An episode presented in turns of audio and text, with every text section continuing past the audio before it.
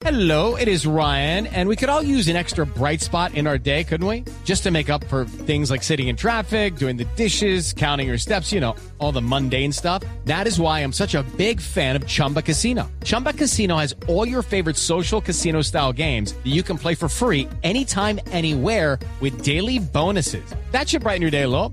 Actually, a lot. So sign up now at chumbacasino.com. That's chumbacasino.com. No purchase necessary. BGW. Void were prohibited by law. See terms and conditions. 18 plus. Velocidad, seguridad, tips, información. Lo más reciente y relevante del mundo automotriz. Comienza en Blue Radio, Autos y Motos, con Ricardo Soler, Nelson Asensio y Luceuse. Autos y Motos por Blue Radio y bluradio.com. La nueva alternativa.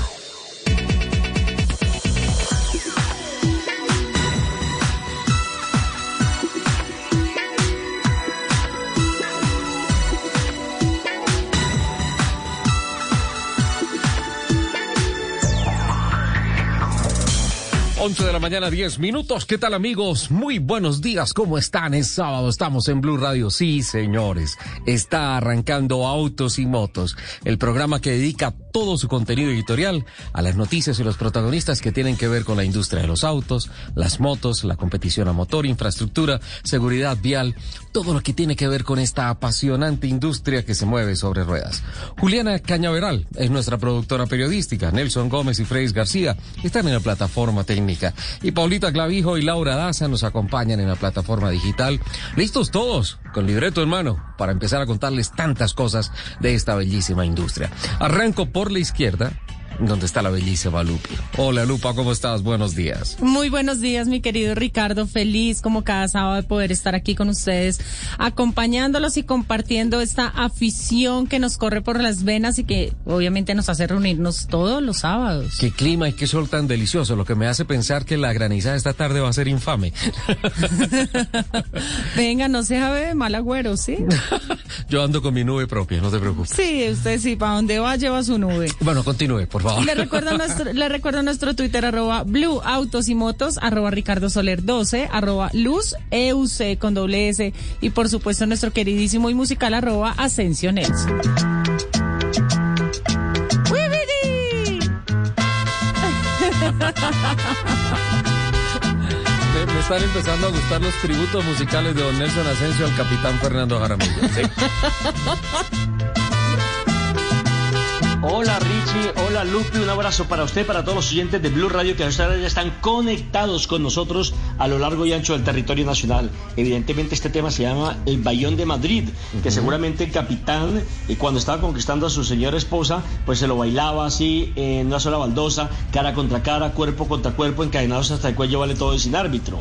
Ahora, no sé en qué copa de qué árbol estará en este momento el capitán, en qué eh, parte del territorio colombiano, porque parece un mono trepado en los árboles para poder sacar la señal. Pero bueno, este es un homenaje para todos nuestros oyentes, para la gente que le encanta la música eh, de la época del 60, de la época del 70, del 80. No, puedo, no todo puede ser bachata, no todo puede ser la música reggaetonera que le gusta a don Ricardo Soler. No, pero bueno, no. ya estamos conectados a esta hora con todos nuestros oyentes. Oiga, pero se despachó contra todo el mundo en el saludo, ¿no? Ah, me, no. me- me imagino que está disfrutando. Me salvé. De, sí, Yo pero- también me salvé. Pasó Pero lista. tranquilas, o sea, en el libreto está que la dosis femenina viene un poquitico más adelante. Eh, don Nelson Asensio, el capitán Fernando Jaramillo en efecto no consiguió poste ni árbol el pasado fin de semana y vino a tratar de reivindicarse ante la cantidad de improperios eh, lanzados por usted en su contra hace ocho días en el programa. De todas formas dice que el... ¿Estás seguro que fui yo? Hola capitán, buenos días, ¿cómo estás? Hola Richard, un abrazo para ti, un beso para la bella Lupi, otro beso para Juliana Cañaveral y oiga Nelson Enrique nos sorprendió con ese bayón de Madrid. Esa es una eh, canción deliciosa para bailar pegadito, como usted Sí. lo dijo. No era que estuviera conquistando a mi esposa, pero estaba conquistando otras muchachas mucho más joven, obviamente. Nuestra eh, relación de esa época era una mucho más jóvenes. No, no, no, no, no, no, no, no. Eh, En esa época, cuando estábamos aprendiendo a bailar. Pero esa sí, como que le quedó.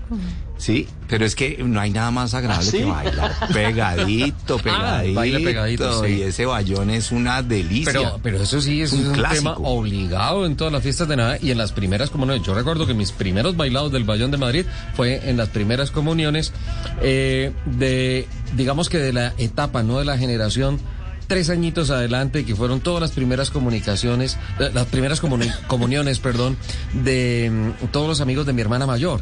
Entonces yo tenía que ir a acompañarla a todas las piñatas y, y yo decía, miércoles, esto de la bailada y todo eso, ¿cómo es? Hasta que al fin alguna de las amigas de mi hermana llegó y dijo, venga para acá, yo le enseño una cosa que se llama bailar. Ahí cambió rotundamente la vida y parte de esa tragedia que se después se convirtió en un capítulo como chévere por el baileadito apretadito fue el Bayón de Madrid. Eso tiene una carga sentimental histórica grandiosa. Es Nelson Enríquez, ¿no? Sí, me- me- y me imagino una cosa Sí, que... Nelson eh, Enríquez. Sí, y me imagino una cosa, que en ese momento, Ricardo, con lo que nos está contando, ahí lo que pasaba era que, eh, como se dice hoy en día, se lo rumbeaban a él, y ahí aprendió a rumbearse a las niñas. Eh, la importancia de tener unos... En cambio a mí me tocó con las tías. Sí, vaya, baile con la la tía papito. No, no, no, no, no, no. Ay, sí, la tía que tenía el... el... El, sí, el brazo y todo. Sí, pero bueno, son etapas que Bueno, generan le- le- traumas. Bueno, le- Richie. Señor. Us- Usted estaba hablando, usted está del excelente sol en la capital de la República. Le cuento que anoche llovió en forma torrencial aquí en la ciudad de Ibagué. Uf, una tempestad terrible. Hoy Ibagué, si usted sale a las calles, pensará que está en Londres. El cielo totalmente azul, encapotado, no, eh, totalmente blanco, perdón, encapotado. Nos imaginamos que la lluvia va a continuar durante este puente fin de semana aquí en la capital musical de América y muchas cosas para uno eh, criticar lamentablemente, como por ejemplo, mire, hice el ejercicio no venirme en carro particular y en avión estilo Lupi, que no, no viaja sino en avión. Sí. Me vine en una flota.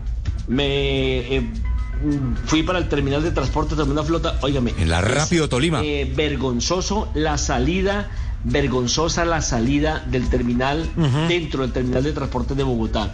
Eso parece que estuviéramos en la luna, lleno de cráteres, de huecos a la derecha, Terrible, huecos a la ¿no? izquierda. O sea, no, no, o sea, estamos hablando del terminal de transporte más importante del país. Estamos hablando que está en la capital de la República. ¿Cómo es posible que no repavimenten ni siquiera las calles dentro del Sí, circuito? sí, son las vías, son, de transporte? son las vías, Vergonzoso. son las vías internas, Nelson, las que están absolutamente destrozadas. O sea, salir del terminal de transporte para los buses es una verdadera pesadilla y conectan con la avenida Boyacá que hace lo posible por parecerse a ese estado lamentable interno de las vías del terminal, Nelson.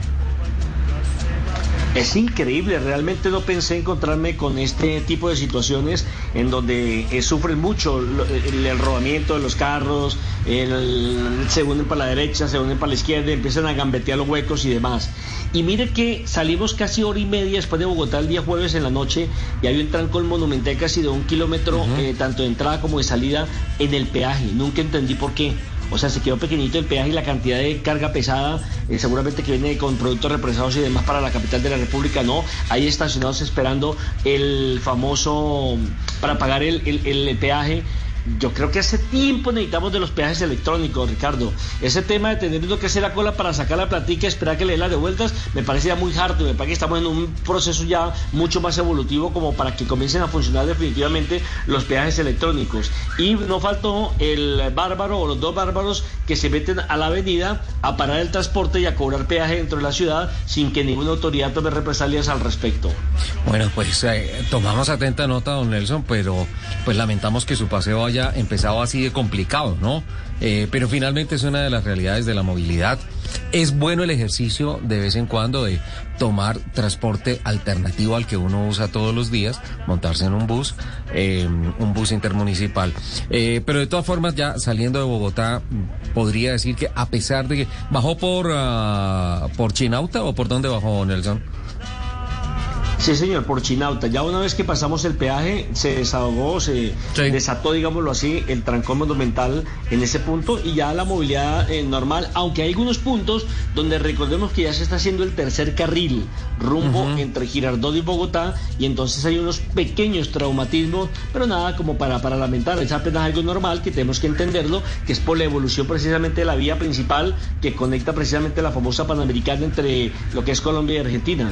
Y ya hay una nueva que se está haciendo cargo de la administración de ese trayecto y que tiene como macroproyecto la construcción del tercer carril en, en ambos sentidos, ¿no? No sé cómo van a hacer con el túnel de regreso, el túnel que está saliendo de, de Melgar y que lo pone a uno ya prácticamente en la subida hacia Chinauta. En, ese túnel a ti no te ha ido del todo bien, capitán. Richard, yo tengo que confesar que en las últimas eh, cuatro semanas he estado pasando por ahí en varias oportunidades y el túnel que va de regreso en sentido Melgar-Boquerón le cierran un carril como por mantenimiento, pero no hay ningún mantenimiento. Simplemente lo que hacen es Totalmente cierto. un trancón. Y reducen la vía y le ponen a 40 kilómetros por hora y nos toca irnos a paso de camión. Entonces, ¿para qué hacen un túnel? Esa es la pregunta. ¿Y por qué cierran, o sea, sin ninguna razón? No, no, no, no lo sé, no lo sé. Es, es algo que, que causa sensación. Ahí Nelson Enrique nos está Pero eh, hace rato. verificando eso. Y, Eh, y- capitán, mire, mire que no es del último fin de semana que usted vino a Ibagué. Mire que No, eh, no, no, desde yo- hace- yo hacía dos meses no Va- venía a Ibagué y ya desde hace dos meses estaba cerrado solamente un solo carril. Eso, eso no tiene sentido. ¿Para qué hacen un túnel costosísimo? Es una obra eh, de ingeniería impresionante para que le cierren un carril con los maletines y no están haciendo, porque cuando uno ve que están haciendo mantenimiento, están limpiando, Dice, bueno, listo, están trabajo. haciendo mantenimiento, están trabajando, algún trabajo. No, nada. Sencillamente cierran un carril. Otra cosa, otra cosa que me parece absurda es la variante que hay en Melgar, camino hacia Ibagué, camino hacia Girardot y pues obviamente entonces, que tiene unos Bueno. derrumbes que los están conservando de una manera maravillosa. Pero- hace por lo menos un año le pusieron unos maletines de contención y cómo es que no pueden arreglar eso. Sí, es, es, es, ese ha sido una lucha. Ya tiene hasta maticas. Sí, no, no, no, ojalá tuviera maticas porque, entonces no habría, no habría derrumbe. Eh, yo creo que eso les ha quedado grande, han tenido que hacer unas obras, pero mm, básicamente lo que se Pero no es ve, mucho. Pues se- lo que se ve es que se dedican unas máquinas a recoger eso que, que va escurriendo de la zona de Tolemaida, que es a, a donde termina llegando. Pero, pero no se ve una obra, digamos, importante para eh, dejar definitivamente un, un paso correcto por, eh, por, por la zona. Es ¿Me, per- necesario. ¿Me permite saludar a Juliana Cañaveral? ¿Sabe cuál, sabe cuál es el paso ridículo? Que, que no me parece que los famosos No, no le ingenieros o diseñadores de vías, usted llega y entra por Melgar, ¿cierto? Sí. Cuando pasa el puente de Melgar se tiene que volver otra vez hacia Bogotá para hacer una U para poder coger otra vez hacia Ibagué. Correcto. ¿Cómo, cómo, cómo? Sí, Espérate. sí, sí. Sí, ¿Pasa- sí, pasa porque el, el- el- el puente, enseguida de un sitio que se llama Guadaira, está el paso del puente sobre el río Sumapaz. Porque eh, la carretera viene por eh, el costado de eh, Cundinamarca y pasa a Tolima. En, en ese punto, porque Melgar está en Tolima y la división de, de los dos departamentos es el río Sumapaz. Entonces, al entrar a Melgar, ah, es obligado tener que pasar nuevamente el río Sumapaz en ese lugar para poder eh, volver a conectar la carretera, como lo está diciendo Nelson, y hay que hacer una U de regreso para tomar nuevamente la vía principal. Les había pedido permiso para saludar a Juliana Antes, pero espere, antes que continúen. no lo voy a lograr. No, antes no, que no, no, continúen no, y ya que estamos en la sección de denuncias. De sabotaje al saludo a Juliana. de denuncias. Yo quiero hacer un llamado público a los ¿Quién? conductores Sí. de que de por Dios hagan la móndriga fila, ¿La qué? la fila La fila. de los semáforos. Ah. Porque cuando hay, por ejemplo, un carril en el que usted tiene que girar a la izquierda, que hay un semáforo para girar a la izquierda y el otro carril es para seguir derecho, porque rayos Respira. tiene que hacer taco para no hacer la fila del giro, sino que se parquea ahí a esperar a que el semáforo del giro de verde para meterse a lo marrano Uy, Sí, ya. eso es indignante, sí. de Sí. acuerdo. Eh, ya. Y no hacer la fila. Y es decir, eres de mejor familia, amigo, Ya, que no con- tienes que hacer la fila. Sí, no, tristemente comprendemos. Generan Hay un fenómeno que a mí me parece muy particular y es que muchas personas que tienen ese comportamiento, y no puede decir que sea un, un problema de clases, ni mucho menos, porque eh, uno ve vehículos de alta gama haciendo eso. O sea, Total. el problema no es el factor económico. Pero hay un fenómeno que yo, que yo quiero estudiar y le quiero dedicar un tiempo para saber por qué esas personas que acá hacen, manejan como, como un qué. Como marrano. Ah, Bueno, lo dijiste tú, bueno, quería que dijera otra palabra, pero bueno, lo dijo y se lo acepto con ciertas restricciones. Gracias, don Nelson. Em, ¿Por qué cuando, por ejemplo, van a Estados Unidos, van a Brasil, van a Argentina, van, alquilan un carro, van a España, van, van a... Allá bueno, sí en Ingl- manejan perfectamente. en, en Inglaterra es, es una cosa, y ya lo voy a hablar con Juliana, es una cosa un poquito más complicada. Eh, ¿Por qué si lo hacen bien? Y aquí no. ¿Qué, qué pasa? ¿Por qué no respetamos nuestra Porque casa? aquí no hay medidas de- porque aquí no hay medidas restrictivas que valgan la pena. No, aquí sí todo el mundo le mama gallo al gobierno. Aquí hay conductores que ven hasta 100 millones de pesos en comparendos y no pasa absolutamente nada. Sí, pero, pero las leyes están. Sí, hay, hay normas. Pero Y si no hay- las hacemos cumplir es como si no estuvieran. Ah, tal vez hacen falta organismos de control, alguna cosa, pero sí me parecen unos, unos temas absolutamente complicados. Eh, Juli, perdóname un segundito. ¿Cómo continúa el clima en, en, en Ibagué, Nelson? En Ibagué estamos más o menos sobre los 16 grados centígrados, está bastante lluviosa la capital musical de América, pero a mí sí me da mucha pena con Julianita, que llegó desde las 9 de la mañana para saludar y no la han dejado participar, ¿verdad? Fue un gusto acompañarlos en Autos y Motos aquí de Blue Radio. ¿Qué hora tenemos, Juliana? Juli, Juli. Son las 11 de la mañana, 25 minutos, lo cual quiere decir que llevo 15 minutos esperando para decir que por favor nunca nos vaya a revelar el nombre de la amiga de su hermana que le enseñó a bailar, porque le está haciendo muy mala fama. Debut y despedida en este programa, Juliana, afuera de la cabina. A, a mí me, me dan ciertos créditos por mi trabajo periodístico, pero realmente lo mío es el baile. La- Estoy de la- la- acuerdo, yo- estoy la- de El acuerdo. la comentario gran de Juliana me adhiero. la- la- Oiga, Capi, y sabe que en mi generación rumbear no era bailar, rumbearse a alguien no era bailar. Era con cogerlo- alguien. No, era no, no. cogerlo a picos, ¿no? Precisamente. Era sí chupeteárselo. Es que eran Lupi. unas, unas, unas niñas mayores que Ricardo, por eso eh, y usé el término de- actual. Ok, Pero rumbearse era solamente darle un besito, ¿no es cierto? No, Sí, era chupeteárselo. es- es no, beso, era, beso. chupeteárselo. Así como dice eh, Nelson, con no sé qué y sin árbitro.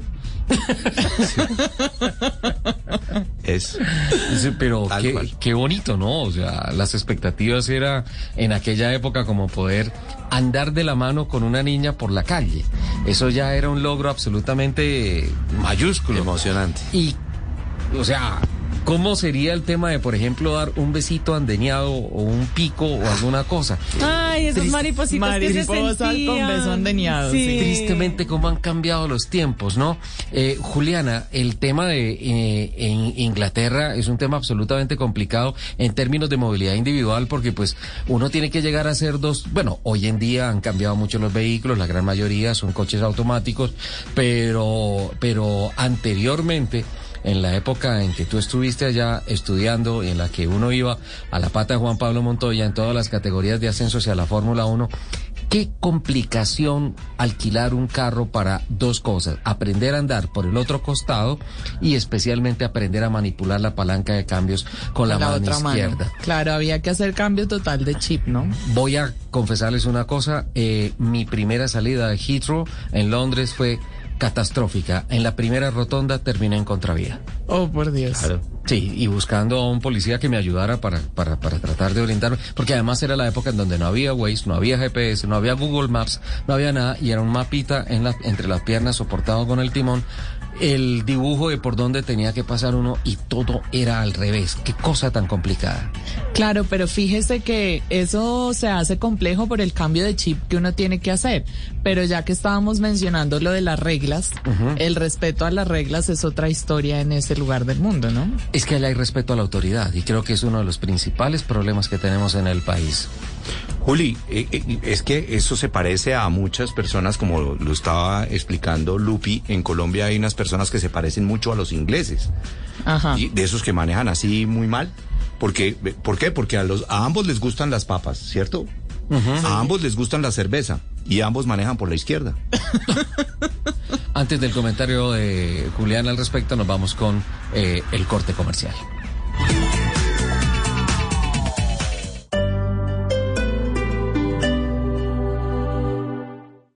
Este sábado en el radar hablaremos con los empresarios del país que proponen salidas a la crisis actual. El actor Juan Pablo Urrego, quien interpreta a Héctor Abad Faciolince en la película El olvido que seremos, nos cuenta su experiencia a solo tres días de su estreno en Colombia. Además, conozca la historia de Christian Daes, el empresario que convocó a través de Twitter a más de 500 jóvenes para darles oportunidades de trabajo. El radar, este sábado a la una de la tarde con Ricardo Ospina en Blue Radio y bluradio.com. La nueva alternativa. Este sábado en Travesía Blue les tenemos tours virtuales con guías expertos en las ciudades más bellas del mundo. Hablaremos de la reactivación del turismo en el segmento LGBT y la agenda en el mes del orgullo. ¿De dónde viene el strudel de manzana? Y alguien podrá llevarse uno a su casa. Alisten maletas porque viajamos este sábado después de las 3 de la tarde con Travesía Blue.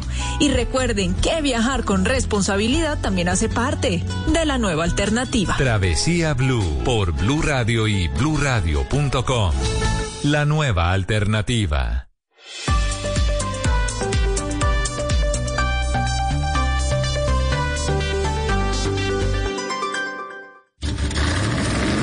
Voces y rugidos en autos y motos de Blue Radio. Voces y rugidos. Audi continúa con el fortalecimiento de su portafolio en Colombia, mercado en el que alcanzó el mes de mayo el segundo lugar en ventas en el segmento premium. Luego de haber lanzado las híbridas Q2 y Q7, ha hecho la presentación esta semana de la nueva Q5, que viene de la planta de San José de Chiapa en Puebla, en versiones SUV tradicional y Sportback, ambas con un motor de 2 litros turbo de 249 caballos, 370 Nm de torque, tracción en las cuatro ruedas y caja automática de 7 marchas. Con este carro, Audi sigue la línea de los híbridos ligeros, pues cuenta con un motor eléctrico que trabaja en las funciones de arranque, parada y velocidades menores a 22 kilómetros por hora. La Audi Q5 cumple con la normativa Euro 6 de emisiones. Con muy pocos cambios estéticos, pero sí una mejorada configuración de carga, se presentó la versión 2022 del Jaguar I-Pace, carro que estará en vitrinas a finales de año y que ha tasado su precio base en 70 mil dólares.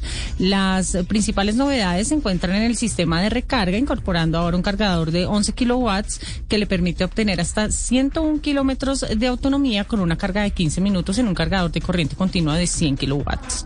Su propulsión se sigue sustentando en dos motores eléctricos que generan 394 caballos, suficientes para una aceleración de 0 a 100 kilómetros por hora en solo 4.5 segundos. Destaca también el nuevo sistema de infoentretenimiento PV Pro con comando de voz y navegación mejorada, dando prioridad a la ubicación de los puntos de recarga y los tiempos de abastecimiento. Juan Pablo Montoya con Dragon Speed número 21 y Tatiana Calderón con Richard Mill Racing en el auto número 1 y con una tripulación femenina correrán mañana domingo las 8 horas de Portimao en Portugal. Segunda valía del Mundial de Resistencia FIA WEC que se disputa en el Autódromo de Algarve. Ambos corredores compiten en la categoría LMP2 con el torneo que también pone en pista las categorías de Hipercar, LMP3 y dos categorías de Gran Turismo que se dividen en profesionales y amateurs. Por otra parte, Sebastián Montoya también vuelve a la acción en esta oportunidad para participar en la primera ronda del campeonato ADAC Fórmula 4, que tiene lugar en el circuito de Red Bull Racing de 4.3 kilómetros que se usa para las carreras de la Fórmula 1. Motoriza presenta novedades al cierre del segundo trimestre del año con la apertura de una nueva vitrina Mitsubishi Motors y la remodelación de sus otras vitrinas en Colombia, las cuales se ponen a tono con el cambio de imagen corporativa que la marca japonesa anunció en 2020 y con la que está revistiendo poco a poco todos los concesionarios de los mercados en el mundo donde hace presencia. La nueva vitrina está ubicada en la carrera séptima con calle 123 de Bogotá, en el sector de Bella Suiza, y en ella ya se exhiben el Montero Sport la L200, la SUV deportiva ASX 2021 y la Outlander híbrida. El facelift de las vitrinas arrancó en Bogotá y Cali y las siguientes en ser intervenidas serán las de Bucaramanga, Ibagué y Villavicencio. El músico y fotógrafo canadiense Brian Adams anunció a través de sus redes sociales que ha sido escogido como el fotógrafo que dará vida al nuevo calendario Pirelli, publicación que revive después de la pandemia del COVID-19. Desde finales de los noventas, Adams ha combinado su carrera rockera con su pasión por la fotografía, haciendo imágenes a personalidades como Mick Jagger, Amy Winehouse, Naomi Campbell e incluso a la reina Isabel, a quien fotografió para su jubileo de oro. En el otro lado de la moneda creativa, su música de las últimas cuatro décadas ha alcanzado el estatus número uno uno en más de 40 países. Tiene tres premios de la Academia y cinco nominaciones a los Globos de Oro, así como un premio Grammy. Brian Adams lanzará su decimoquinto álbum este año. La marca de los aros entrelazados confirmó que participará en el próximo Rally Dakar con un vehículo eléctrico de rango extendido y con las superestrellas Stefan Peter Hansel, Carlos Saiz y Matías Ekstrom. Los tres pilotos estarán al mando de un nuevo vehículo eléctrico que se presentará en julio durante el Festival de Velocidad de Goodwood. Junto con el anuncio de sus pilotos, Audio dio un primer vistazo al vehículo con el cual competirá y se trata de un 4x4 de rango extendido que combinará una batería de alto voltaje con un motor TFSI altamente eficiente para mantener la tras un año de desarrollo junto con Q Motorsports, Peter Hansel, Sainz y Ectolon comenzarán a probarlo para lograr su puesta a punto final. Los invitamos a que sigan con la programación de Autos y Motos aquí en Blue Radio. La cifra es impresionante. El 99,8% de los colombianos dice haber sufrido experiencias traumáticas durante la niñez. Esto lo revela un reciente informe de la Fundación Universitaria Conrad Lawrence. Estaremos hablando de eso, de las experiencias traumáticas y de sus efectos en la adultez en Generaciones Blue. Generaciones Blue, este domingo a las 12 del día. Generaciones Blue por Blue Radio y bluradio.com. La nueva alternativa. Con Nissan Stray, la aventura se vive afuera. Disfruta de nuevas aventuras con tu familia con toda la seguridad y comodidad que te ofrece Nissan Stray por sus tecnologías de vanguardia y sus siete puestos. Conócela en nuestros concesionarios o en nissan.com.co. Nissan Stray, la aventura se vive afuera. Este domingo en Encuentros Blue, inteligencia y hardware contra plagios, testimonio de éxito en Estados Unidos, materiales reutilizables, idea de una gran compañía, enfermedades mentales, mucha atención con eso y más en Encuentros Blue para vivir bien. Por Blue Radio y bluradio.com. En Blue Radio, el mundo automotriz continúa su recorrido en Autos y Motos. Juliana Cañaveral, SUV o carro deportivo. Deportivo. Deportivo. Luz Euse, SUV o carro deportivo. SUV. SUV. Don Nelson Asensio, SUV o carro deportivo. Los dos. Los dos. ¿Cómo así se podía? Capitán, Fernando Jaramillo. Eh, SUV. En la medida que sea 4x4, ¿no es cierto? Entonces un o carro deportivo. ¿Un o carro? Un o carro. un o carro. Para ir por, eh, por el monte. Bueno, les quiero hablar de la Blazer RS. ¿Ustedes se acuerdan del lanzamiento de esta camioneta espectacular? SUV deportiva. Me encanta. La RS. Sí. Uy. La Blazer RS. Qué tote. La primera sensación que tuvimos cuando tuve la oportunidad de manejarla por primera vez en el país, que fue justamente la ruta de lanzamiento que se hizo entre Cartagena y Barú. Eh, sí, la isla de Barú. se puede llegar por tierra. Es Sí, una- Hay un puente hoy en día. Antes en Pasacaballos había un ferry. Es ah, una, sí, se puede llegar en el puente, que entre otras ese puente se ha convertido en un punto de muchos eh, encuentros de protestas y todas las cosas, de mucha población eh, nativa que hay allí, que, que está reclamando como unas oportunidades. Entonces, no por este paro, no, sino No, de- antes, de mucho, antes. de mucho antes. Eh, tiene dos encantos. Eh, irse por tierra, ya hay el puente, se puede pasar en una Blazer RS o en catamarán desde el Club Marino, ¿no es cierto? Saliendo Uy, de delicia. Boca Grande. Pero es que la estás poniendo ahí como, como unas alternativas muy disímiles. O vas en- o vas Eso ya fue SUV, deportivo o catamarán. Motor eh, 3.6, 6 cilindros en B. Eh, Suena. Espectacular. Delicioso. Acelera de una forma increíble. Muy rico. Y yo creo que esa camioneta es uno de los eh, grandes aciertos que tiene la marca del Corbatín en el país. Unir las dos opciones que les di. Me parece, a pesar de que Juliana después dijo, ah, hubiera cambiado mi voto, eh, lo más sensato es lo que dice don Nelson Asensio. Los dos, y mucho mejor si es en un solo carro, una SUV deportiva. La Chevrolet, Blaze, la Chevrolet Blazer RS puede viajar con todo su equipo deportivo y con todas las sensaciones del equipo deportivo. Además, ofrecer el espacio y la seguridad que busca una mamá responsable como Lupi, por ejemplo, para llevar toda la familia y además tener la posibilidad de conectar muchos equipos al Wi-Fi eh, integrado que tiene la camioneta. Es un espectáculo. ¿Quieren conocer más? Por favor. Sí. Pueden seguir escuchando Autos y Motos de Blue Radio o ingresar a chevrolet.com.co. ¿Puedo decir algo? Sí, señor. Tuve el placer de manejar esa RS durante 500 kilómetros en el rally de eh, que hicimos en el Rally Vintage en, a finales de noviembre del año el, pasado. con el Club Los Tortugas. Que- y lo hicimos en Organizado por el. Club. Ah, eso fue una sensación. Bueno, lo, organizamos en conjunto. Realmente Sí. el Club de los Tortugas ahí nos apoyó un poquito, pero la organización fue de, de Rural Libre por Colombia y el Club de los Tortugas nos apoyó en algo. Pero eh, quiero agradecer a Contin Autos que nos prestó y nos patrocinó con, con un RS eh, que me lo goce, no te imaginas, andando en esas vías espectaculares de entre eh, Cambao y Girardó, 87 kilómetros planos al borde. ¿En la nueva carretera? Magdalena. Sí. Que soy. No me cuente el promedio. No, no lo voy a decir, eso no se puede divulgar. No, mm, por la envidia, por la envidia que nos da, sinceramente. Pues bueno, son las noticias que les quería compartir de la Chevrolet Blazer RS. Estás escuchando Autos y Motos por Blue Radio, la nueva alternativa. 11 de la mañana, 40 minutos. Continuamos adelante con otros. asuntos. ¿Me permiten un saludo especial que quiero mandar de cumpleaños? ¿Sí? Adelante, señor director. Muchísimas gracias, señora productora. Eh, Fanny Elena Alvarado. Eh, está cumpliendo hoy años. Eh, ella es miembro del equipo técnico NGV eh, Powertrain y ah, está escuchándonos. Es una fiel oyente de autos y motos. Entonces, para ella un muy feliz cumpleaños.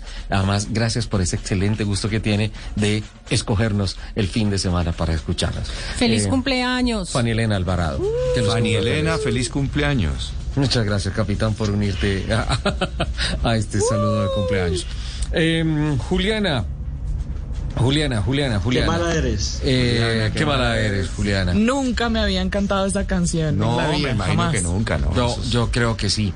Eh, es, es cierto que pues, hoy en día todo el tema de los impuestos y todo esto eh, se puede bajar con el tema de los cicloparqueaderos. Hay una iniciativa para que eh, se pueda impulsar una movilidad eh, sostenible, alternativa y que tenga un efecto directo en el bolsillo. Sí, en Bogotá que se está adelantando el plan Marshall justamente para buscar la reactivación, la recuperación del comercio. Los locales comerciales que incluyan inversiones dentro de sus establecimientos para los cicloparqueaderos van a tener descuentos hasta del 120% del valor de la inversión que realicen para la acomodación de estos cicloparqueaderos. Esto va a funcionar para quienes lo hagan hasta el 31 de diciembre de 2024. Van a tener un descuento en el impuesto de industria y comercio, pero hay unas condiciones dependiendo también de los parqueaderos con los que usted ya cuente. Si en este momento su establecimiento comercial no tiene parqueadero para vehículos, debe asignar al menos seis espacios para el estacionamiento de las bicicletas. Si tiene entre 1 y 11 cupos, debe poner al menos 8 más. Si tiene entre 12 y 120 cupos, debe asignar al menos 25% más de cupos para las bicicletas y si tiene más de 120, asignar al menos un 30%. Quienes deseen ver bien cuáles son las condiciones y qué tienen que hacer, porque deben registrar su establecimiento comercial, decir cuál va a ser la inversión, cómo se va a realizar, pueden consultar el decreto 091 y pueden entrar a la página de la Secretaría de Movilidad de Bogotá para que allí se registren y vean todas las condiciones. Los beneficios van a estar vigentes durante cinco años si se mantienen, por supuesto, las exigencias que hace esta opción. Bueno, eso lo forma primero parte que del tiene, plan Marshall, sí. ¿no? y lo primero que tiene que hacer la gente es estar pagando impuestos y si no, pues no, no le va a servir de nada. Claro, por supuesto, tienen que ser establecimientos formales que están pagando Claro. los impuestos, muchos de ellos que ya tienen eh, parqueadero para vehículos y ahora acomodar los de las bicicletas. Pero perdón, capitán, no solamente personas jurídicas, personas naturales contribuyentes, ¿no? Correcto. Contribuyentes. Claro, lo, importante es que tiene que ser un contribuyente registrado, como lo está explicando Juli. Los contribuyentes, los que construyen el país, ¿no es cierto? Es, eso es muy cierto, es que esperar que todos se lo regalen no es posible. Capitán, mm, qué buena la noticia, eh, además impactante la noticia que nos presentó Nelson Asensio en Voces y Rugidos con relación a Audi, que se lanza de nuevo al Rally Dakar en esta oportunidad con una oferta tecnológica. Bueno, se llevan a Messi de Dakar, ¿no? Sí. Eh, después de Mini, ya. ¿Cuántos títulos tiene Stefan Peter Hansel? 14. 14 títulos. El que cumplió este año es el número 14. Sumados entre Seis- motos y. Seis y en carros. moto, ocho en autos. Ocho en autos. Eh, Carlos Sainz, que es una leyenda, dos veces campeón Dos del mundo veces, de rally sí. y ya campeón del Rally Dakar. Dos veces. Dos también. veces. Sí. eh, y se llevan a Thomas Ekstrom del Campeonato Mundial de Rally también. Sí. Un, un nórdico. Bueno, qué, qué bueno esto. Recuerdo es, un- es a- una apuesta. Recuerdo verdad, a Ari. Batanen en, en el Dakar y yo decía, y qué raro esto, un nórdico eh, corriendo acá. Ahora viene Enstrom eh, también con una propuesta muy interesante. Rango extendido. ¿Es carro eléctrico? ¿Es carro híbrido? ¿Qué carro es ese? Yo no, no, no- quisiera tener más detalles, pero sí me parece que, que es una apuesta interesantísima porque es, es una apuesta por el, por eh, el presente futuro. A ver, me explico. Eh, el presente es en este momento ya vemos que los eléctricos son una opción, que los híbridos son una opción. Eh, poner eh, un vehículo de esos a competir. eh, en, eh, ya, ya ha habido otras opciones de, de autos eléctricos, inclusive el, el equipo Jatón de los argentinos, de, Sí. de Pablo y Ariel, ya pusieron un, un en Argentina hace tres años pusieron un vehículo eléctrico.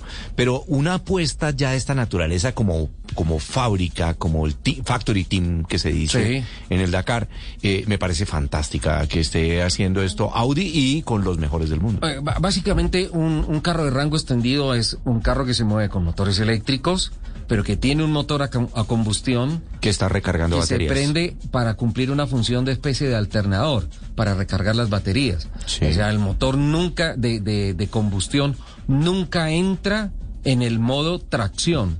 Solamente es un generador de carga. Eh, Chevrolet trajo un carro, un carro, un Chevrolet Bolt de rango extendido. Yo lo recuerdo. Eh, Ricardo Osorio, el ingeniero Ricardo Hizo Osorio, unas pruebas. muchísimo. No, no, no recuerdo si fue Bogotá, Cali, Cali, Bogotá, algo así. Cali, yo, recuerdo no recuerdo exactamente el hecho recorrido, pero fue Bogotá, Cali, largo. Bogotá, Cali con un galón de gasolina. Algo así, sí. Eh, entonces, eh, me queda la duda, eh, ¿será un carro híbrido no enchufable? Porque pues obviamente no se tiene que conectar a la pared para hacer la recarga porque se hace Y, con- y con en el. Dakar no hay paredes. Normalmente no Es- existen. es- es- es- pero estoy hablando en términos comunes del mercado. Claro. Eh, pero se mueve 100% eléctrico. Nunca está el motor de gasolina o el motor de combustión trabajando en ese tema. No sé si de pronto Ricardo Osorio nos está escuchando, nos puede mandar un datico para ver. ¿Podemos decir que ese carro de rango extendido o es una categoría que es rango, o rango Nico Larte, extendido? Nico O Nicolás que es eh, un experto en producto de Audi, Ajá. colombiano y además experto en off-road. Entonces creo que Nico de pronto también, si, si nos está escuchando, nos pudiera mandar un poco más de me, información me- me queda esa duda. y No- detalles que es interesantísimo. no conceptual sobre cómo opera técnicamente, sino de en qué categoría está. Porque si está moviéndose completamente en electricidad siempre, en todo momento, pues debería ser un carro eléctrico. Sí. Pero incluye un motor de combustión que trabaja en una operación no de tracción, pero sí trabaja el carro. Entonces tendría dos fuentes diferentes de energía. Entonces ahí sería un híbrido. No enchufable porque obviamente, bueno, ya hiciste la corrección, es nuevo para mí. En el Dakar no hay paredes. ¿Así es nuevo para ti? Sí, pero, pero es, es No, un tema no complicado. sea nuevo para ti. Ustedes propusieron un tema hace ocho días y dijeron, bueno, el tema de los motorhomes, de las casas rodantes, Ajá. cómo va, si funciona en el país, se ve, no se ve. Y pues yo me puse en la tarea de investigar y hay una cultura que en otros países lleva muchos años, pero que sorprendentemente en Colombia se está arraigando. Qué bueno. Qué se bueno. está arraigando. Qué bueno. Y es una cosa muy interesante porque creo que va de la mano con la transformación de tantas cosas positivas en el país, como por ejemplo la infraestructura y la calidad de las carreteras. Anteriormente, eh, o mejor dicho, en vías de una sola calzada es muy complicado por temas de seguridad y por todo eso. Ahora con el crecimiento de las autopistas 4G y todo eso, creo que hay mejores opciones, eh, pero también especialmente por eh, el, el gusto que se está dando dentro de muchas personas por ir a hacer un turismo diferente. Y esa es una forma importantísima para hacer patria, Richard. Sí, claro, claro. Eh, no hay motorhome que no lleve su bandera. Para Además, empezar, ¿no? Para empezar por ahí. Pero el simple hecho de tener gente de afuera o los mismos colombianos yendo a, a lugares turísticos a, a aportar a la economía de pequeños pueblitos, de pequeñas, de otros lugares, eso es hacer Además, patria. por ejemplo, parques naturales, ¿no? Donde llegan y si no hay infraestructura no importa porque uno la lleva. Don Elkin Vargas de Campers Travel Colombia, ¿lograste contactarlo, Juliana? Por supuesto, quiere saludarlo, por favor. Ah, sí, hacer está con nosotros. Hola, don Elkin, ¿cómo estás? Buenos días. Muy buenos días, mi querido estimado don Ricardo. Muchísimas gracias por invitarme a tu programa Autos y Motos de Blue Radio. Elkin es nuestro invitado, más allá de toda la admiración y aprecio que profeso por él, eh, por su profundo conocimiento. Diría yo que tal vez es la máxima autoridad en el tema de los campers en Colombia. Tiene una comunidad de, de- de personas que hacen viajes de este tipo, eh, representa marcas en el país en la comercialización, brinda servicios de asesoría, reparación, entonces, mejor dicho, en todos los flancos por donde se pueda trabajar eh, los motorhomes, ahí está Don Elkin. Y Elkin, la pregunta de rigor, ¿Colombia ya está lista para, para, para esta cultura de viajes? Claro que sí, don Ricardo. Nosotros como Campers Travel Colombia ya llevamos 10 años inculcando la cultura camper en Colombia y dando a conocer nuestros productos. Ya Colombia está totalmente preparada para asumir el reto de los vehículos recreacionales. De hecho, ya tenemos bastantes unidades en el territorio nacional y hay una comunidad bastante importante en Colombia eh, disfrutando de sus casas rodantes, eh, apreciado Ricardo. No sé si hayan estadísticas eh, mm, precisas, exactas. Eh, tengo entendido que los, los motorhomes deben estar matriculados de acuerdo al volumen, al largo de, de estos ah, eh, móviles, por así decirlo, estas casas rodantes. Pero hay algunas estadísticas ya precisas con relación al parque automotor de esta modalidad que hay en el país, Elkin. Don Ricardo Campers Travel Colombia estima que en la actualidad en Bogotá tenemos en el orden de unas 350 eh, vehículos recreacionales y a nivel nacional ya superamos los 3.500 vehículos recreacionales. Obviamente no es una cifra comparativa con Estados Unidos, Europa, Australia, que los hay muchísimos. Igualmente ellos llevan más de 100 años con la cultura camper, nosotros apenas llevamos 10 años, Sí. pero ya tenemos una comunidad bastante importante en todos los tipos de casas rodantes, ya sea en las casas rodantes, o sea, sobre remolque o los motorhome, los carro casa, todos los tipos de casas rodantes los tenemos hoy en día en Colombia, igualmente la infraestructura para prestar los servicios básicos, don Ricardo. Elkin, eh, ya Antes, antes una cosa, Elkin, por favor, no más Don Ricardo, por favor, déjalo solo en Ricardo, por favor. Listo, mi querido Ricardo. Elkin, eh, ya que hablas un poquito de este tipo de vehículos, eh, explícanos por favor y explícale a la gente que nos está escuchando cuál es la diferencia de cada uno, cómo son. Bueno, siempre que se tiene en mente invertir en una casa rodante, una de las primeras decisiones que se toma es qué tipo de casa rodante quiero. Normalmente hay tres tipos básicos. El primero es la casa rodante montada sobre un tráiler o un remolque, que son los remolques de viaje o travel trailer para jalar un automóvil eh, campero, camioneta y los hay pequeños, medianos o grandes. El segundo es el tradicional carro casa, autocaravana o motorhome, que es todo integrado, dice una camioneta Vans, una buseta, un Boss, y en su interior es una casa rodante. Y el tercero es una solución que se llama Camper Track, que va montado en el platón de una camioneta pickup. Y aplica mucho para aquellas personas que tienen camioneta pickup o, o quieren llegar a lugares de difícil acceso en donde sí o sí solamente se puede en 4x4. En Colombia tenemos de todos los tipos, tenemos los remolques e inclusive Campers Travel Colombia representa cuatro empresas americanas que se encargan de fabricar y comercializar casas rodantes en Estados Unidos, Europa, Australia, como lo es Jayco, Lance Camper, Norestar y Little Guy, y con ellos manejamos todos los tipos de casas rodantes, pero también tenemos una marca propia, industria colombiana, fabricación nacional con tecnología americana, haciendo patria con el tema de casas rodantes. Nosotros también las fabricamos. Juli. Ah, el capitán me cedió el turno, qué maravilla. Por favor, primero las damas. Muchas gracias. Bueno, a mí la opción que más me gustó, Elkin, fue la segunda, pero mi duda es, bueno, estamos súper bien en la temas segunda de- casa rodantes. Sí, o sea, la- casi que autoportado, nada de enganchar, Nada- trailer ni nada, nada. de eso, sencillito. Así póngamela fácil. Ahora, listo, tenemos la, la casa. ¿Y, y cómo estamos en términos de a dónde llegar? En los parques, dónde nos estacionamos, cuando no estamos viajando, por ejemplo, en las ciudades, si yo ya llego, dónde parqueo mi casa, cómo estamos en el destino.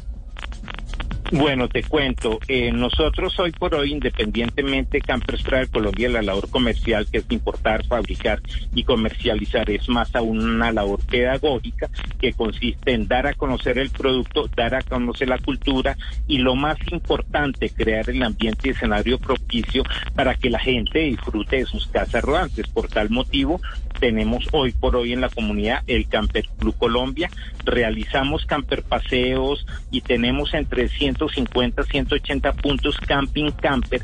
Es una infraestructura muy similar como la de Estados Unidos, como en los trailer park, que tú llegas, parte, parqueas y te conectas a los servicios básicos. Acá los tenemos por alianzas estratégicas y comerciales con zonas de camping, centros vacacionales, clubes, hoteles. Entonces, por ejemplo, tenemos puntos camping camper en la sabana de Bogotá, como en La Calera, en Huasca, Guatavita, Villa Leyva, Eje Cafetero, Santander, la costa, los llanos orientales. Son alianzas estratégicas que hemos hecho con zonas de camping. Realmente el tema del camping en tienda de campaña ha sido tradicional en Colombia y hay muchísimas zonas de camping. Hoy por hoy ellos se han dado cuenta que es una gran oportunidad de turismo y de negocio recibir casas rodantes. Entonces, hoy en día tenemos infraestructura en Colombia, no no tan grande como la de Estados Unidos, en razón de que ellos llevan 100 años, nosotros apenas llevamos 10 años, pero ya hay infraestructura, y hay comunidad, y hay unidades, y ya hoy por hoy hay varias empresas que están incursionando con el tema de fabricación de casas rodantes, mantenimiento y renta de casas rodantes. Es un tema que en los últimos 10 años se ha disparado y hoy por hoy, por el tema de, de, las condiciones actuales, ya la gente no quiere llegar a un aeropuerto, coger un avión, llegar a un hotel, ir a un restaurante, sino viajar en su casa rodante que le proporciona libertad y distanciamiento social. Entonces es un tema bien, bien interesante, te cuento. Muy bien, Elkin, felicitaciones por ese trabajo que ustedes vienen desarrollando desde hace unos años y los felicito. Yo creo que van por muy buen camino y están haciendo patria. Cuénteme un poco que me, me, quedé pensando cuando nos dijo unas cifras. Nos dijo que Bogotá podría tener alrededor de unos 350 campers, pues que ustedes conocen y, y están registrados y eso, pero que a nivel nacional podrían llegar a 3.500. ¿Cuál es esa otra o, o, cuáles otras regiones son las que más tienen? Porque sí, porque la capital aporta solo el 10%, solo el 10% ¿no? en Bogotá, que normalmente es el 40% para muchas cosas y un poco más, pero pero pero interesante conocer como un poco más dónde están ubicados esos otros eh, eh, aficionados al camper y que, que tienen la infraestructura y lo están haciendo. Eh, qué pena, Ricardo, no te copié muy bien la última parte que voy en carretera y no escuché muy bien. ¿Dónde está ubicada la infraestructura para la llegada de casas No. rodantes? No, no, no, no, no, no es con respecto a la infraestructura. Eh, la cifra que nos dio Elkin es que en Bogotá había 350 vehículos, pero que todo Colombia había 3.500. ¿Dónde están ubicados, digamos, esos otros eh, 3.200 vehículos? Ah, ok, listo. Pues realmente tenemos casas rodantes en todas las ciudades principales, inclusive intermedias, en Medellín, Cali, Barranquilla, Cartagena. Realmente, ahora, esa es una cifra la cual nosotros tenemos un conocimiento estimado Ajá. sobre el número de casas rodantes que hay en Colombia. Es posible que hayan más. Las que nosotros hemos identificado durante una tarea de 10 años con el ánimo de ofrecerles un servicio postventa y un apoyo, asesoramiento y acompañamiento permanente en la cultura camper, que es lo que más nos interesa a nosotros, inculcar la cultura camper. Ahora, esa es una cifra que va de la mano también con el tema de los puntos camping camper. En la medida en que haya demanda, igualmente hay oferta. Todos los días tenemos más puntos camping camper para ofrecer una red de servicio a todos los viajeros, sean nacionales o sean extranjeros. Todos son bienvenidos. Igualmente, el Camper Club Colombia, el propósito no es solamente los que tenemos camper, sino los que tenemos tienda de campaña, carpa de techo, casa rodante, artesanal, nacional, importada, porque realmente somos una comunidad y es un trabajo en equipo entre todos los que estamos como proveedores, como fabricantes, como los usuarios del producto. Entonces, realmente es una comunidad muy interesante y ese es un estimado que tenemos nosotros sobre el número de casas rodantes que hay en Colombia. No es comparable con, con países desarrollados que uno llega a un trailer park y hay 1500 o uno llega a un dealer y hay 3000, pero es un tema que ha ido eh, cogiendo fuerza en los últimos años en Colombia, Ricardo. Igualmente es la manera más económica para viajar, es una manera en cual te libra, eh, te, te, te brinda libertad, libertad de llegar a cualquier lugar, libertad de estar en lugares donde no hay infraestructura hotelera y realmente Colombia es un país maravilloso donde hay muchos destinos para visitar. Sin duda alguna, para, para turismo y particularmente esta clase de turismo es absolutamente fantástico. Don Elkin, muchísimas gracias. Quisiéramos tener más tiempo, ya tengo que cumplir con los servicios informativos. Eh, así es que eh, está desde ya invitado a que nos traiga una de sus casas rodantes, la parquea acá enfrente de Blue Radio y hacemos una especie de directo desde esas, esas espectaculares casas rodantes que ya están rodando por las carreteras en el país. Elkin Vargas, Campers Travel Colombia, hablándonos de esta cultura que va ganando terreno y va sumando kilómetros en las vías nacionales. Los dejamos con don Eduardo Hernández y el servicio informativo de voces y sonidos de Colombia y del mundo y nosotros ya regresamos en un par de minutos.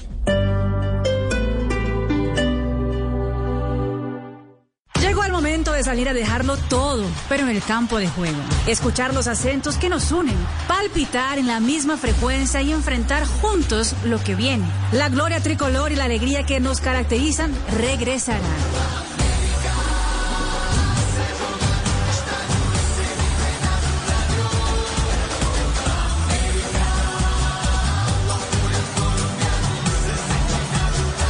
Escuchemos el latido del continente. Vivamos la Copa América por Blue Radio.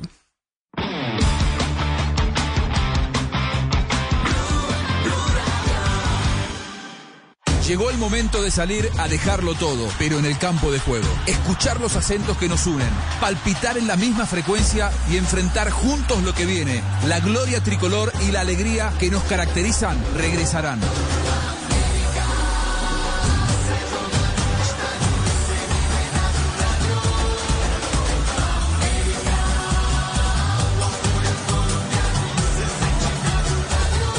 Escuchemos el latido del continente. Vivamos la Copa América por Blue Radio.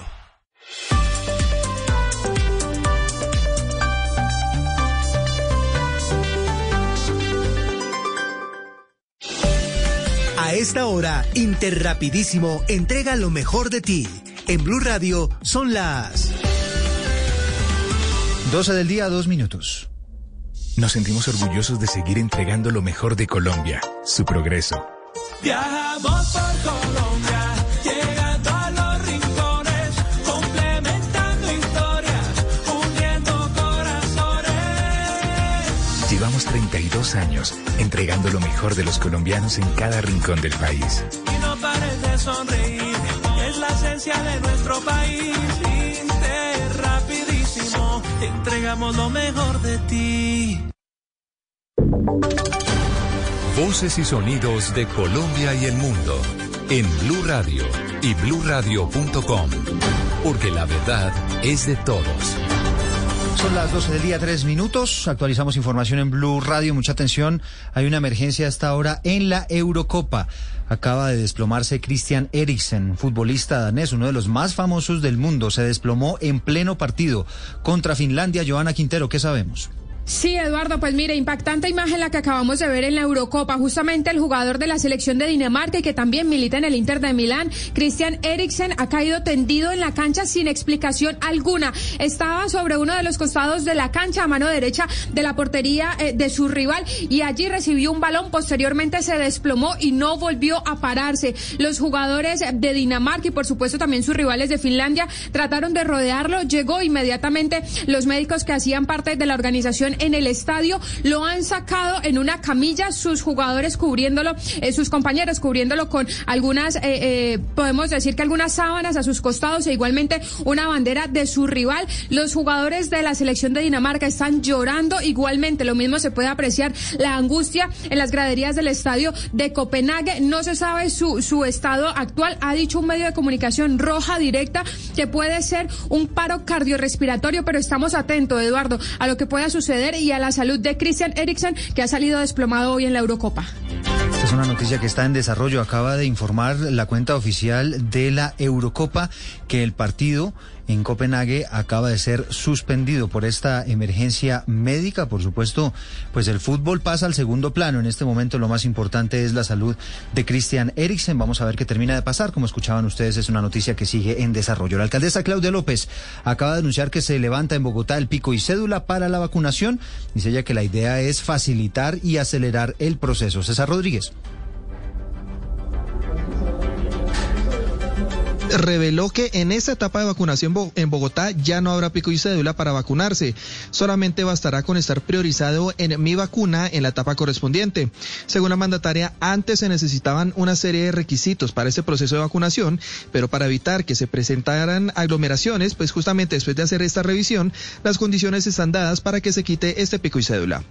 Hasta el día de ayer estábamos haciendo vacunación de menores de 50 años con comorbilidades por pico y cédula para evitar que hubiera aglomeraciones en los sitios de vacunación. Sin embargo, hemos visto con los diferentes puestos de vacunación que no ha habido mayor aglomeración, la verdad.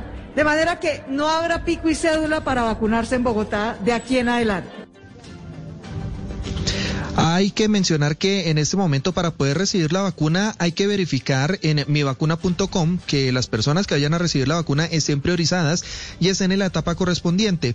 De ser así, eh, se puede aplicar la vacuna de dos maneras, o porque la EPS lo cita y pues usted acuda a su cita, o porque usted se autoagende en vacunacionbogotá.com y allí eh, sencillamente usted tiene que acercarse a uno de los puntos de vacunación.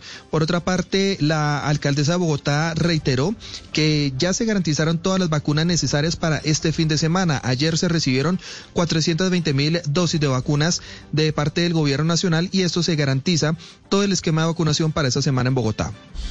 César, gracias. En Bucaramanga se acabaron las primeras dosis de la vacuna contra el COVID-19. Verónica Rincón.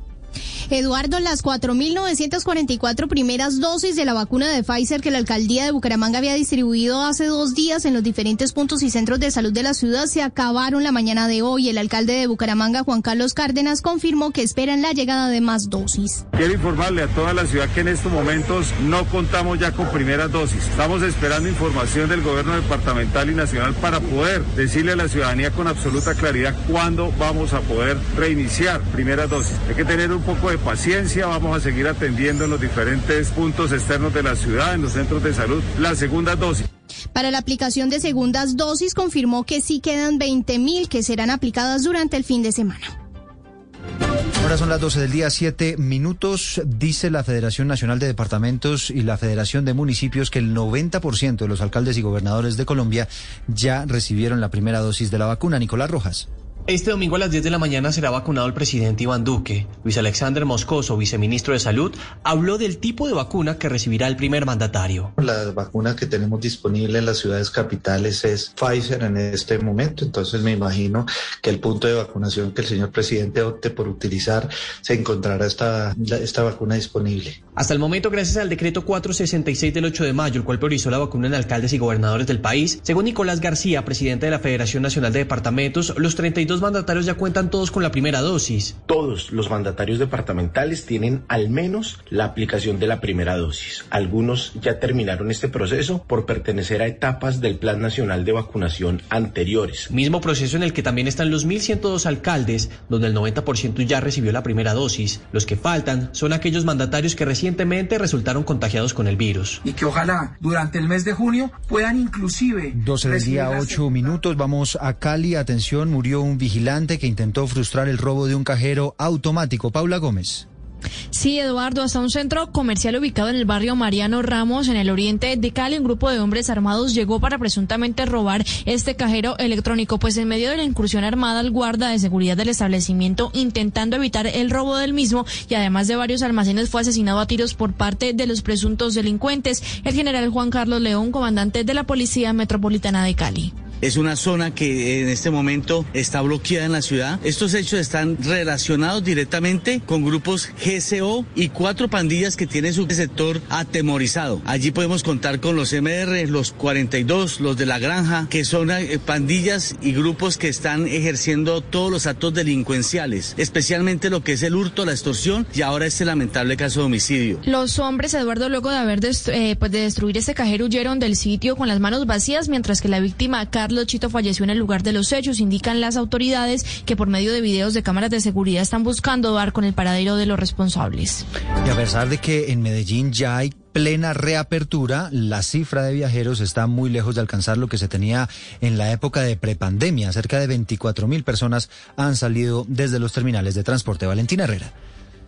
Eduardo, puntualmente han salido 24.008 personas de Medellín, en su mayoría de la terminal del norte, de donde salen las rutas hacia el oriente, el norte, el Urabá antioqueño y también hacia la costa caribe del país. Sin embargo, esa cifra solo representa entre el 50 y 60% de lo registrado en 2019, que fue de 280 mil viajeros en todo el puente festivo, cuando no solo ah, no había pandemia, sino que también estaban activas, por ejemplo, las fiestas en los municipios. Richard Serna, el gerente de terminales de Medellín, habló sobre los pronósticos para esta temporada de mitad de año que coincidió con la reactivación económica. Digamos, en el contexto de la temporada que va desde el 4 de junio hasta el 31 de julio, esperamos movilizar alrededor de 2.400.000 personas. ¿Qué representa ese valor para nosotros?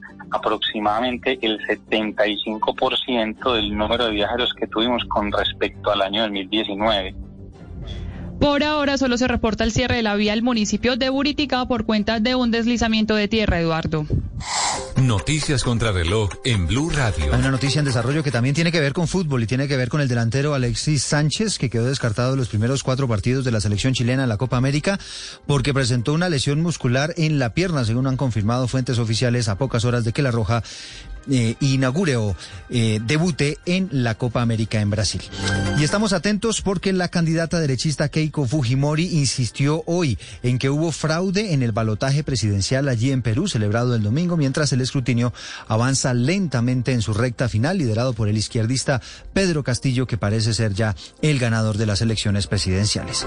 Ampliación de todas estas noticias en blurradio.com. Seguimos con Autos y Motos. ¿Qué es ser mamá? Ser mamá es enseñar. Es ser el centro, el comienzo y el final de la familia. Es hacer cada momento especial. Es unir las generaciones y pasar el legado. Tal como hace mucho tiempo, ella te lo pasó a ti. Super Arepa.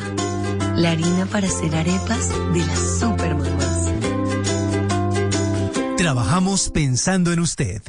Este sábado en el radar hablaremos con los empresarios del país que proponen salidas a la crisis actual. El actor Juan Pablo Urrego, quien interpreta a Héctor Abad Faciolince en la película El olvido que seremos, nos cuenta su experiencia a solo tres días de su estreno en Colombia. Además, conozca la historia de Christian Daes, el empresario que convocó a través de Twitter a más de 500 jóvenes para darles oportunidades de trabajo. El radar, este sábado a la una de la tarde con Ricardo Ospina en Blue Radio y bluradio.com. La nueva alternativa.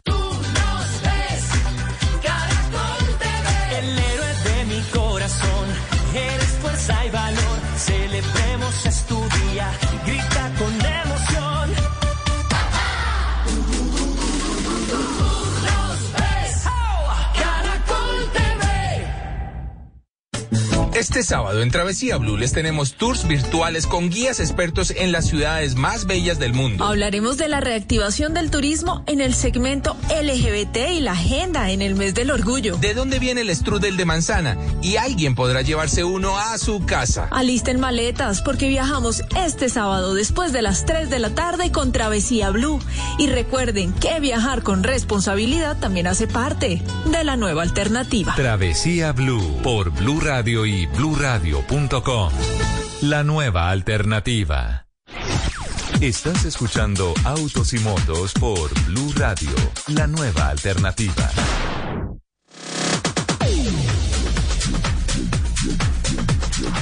12 del día, 13 minutos. Queridos compañeros, les cuento que las camionetas Chevrolet todavía nos tienen que invitar a muchas cosas por descubrir. Por ejemplo, eh, eh, a ustedes que les gusta el deporte, les gusta el diseño, imagínense llegando la próxima vez que se dirijan hacia eh, un autódromo, por ejemplo, hacia el punto de partida de un rally, un ah, prólogo en, una Chevrolet Blazer RS.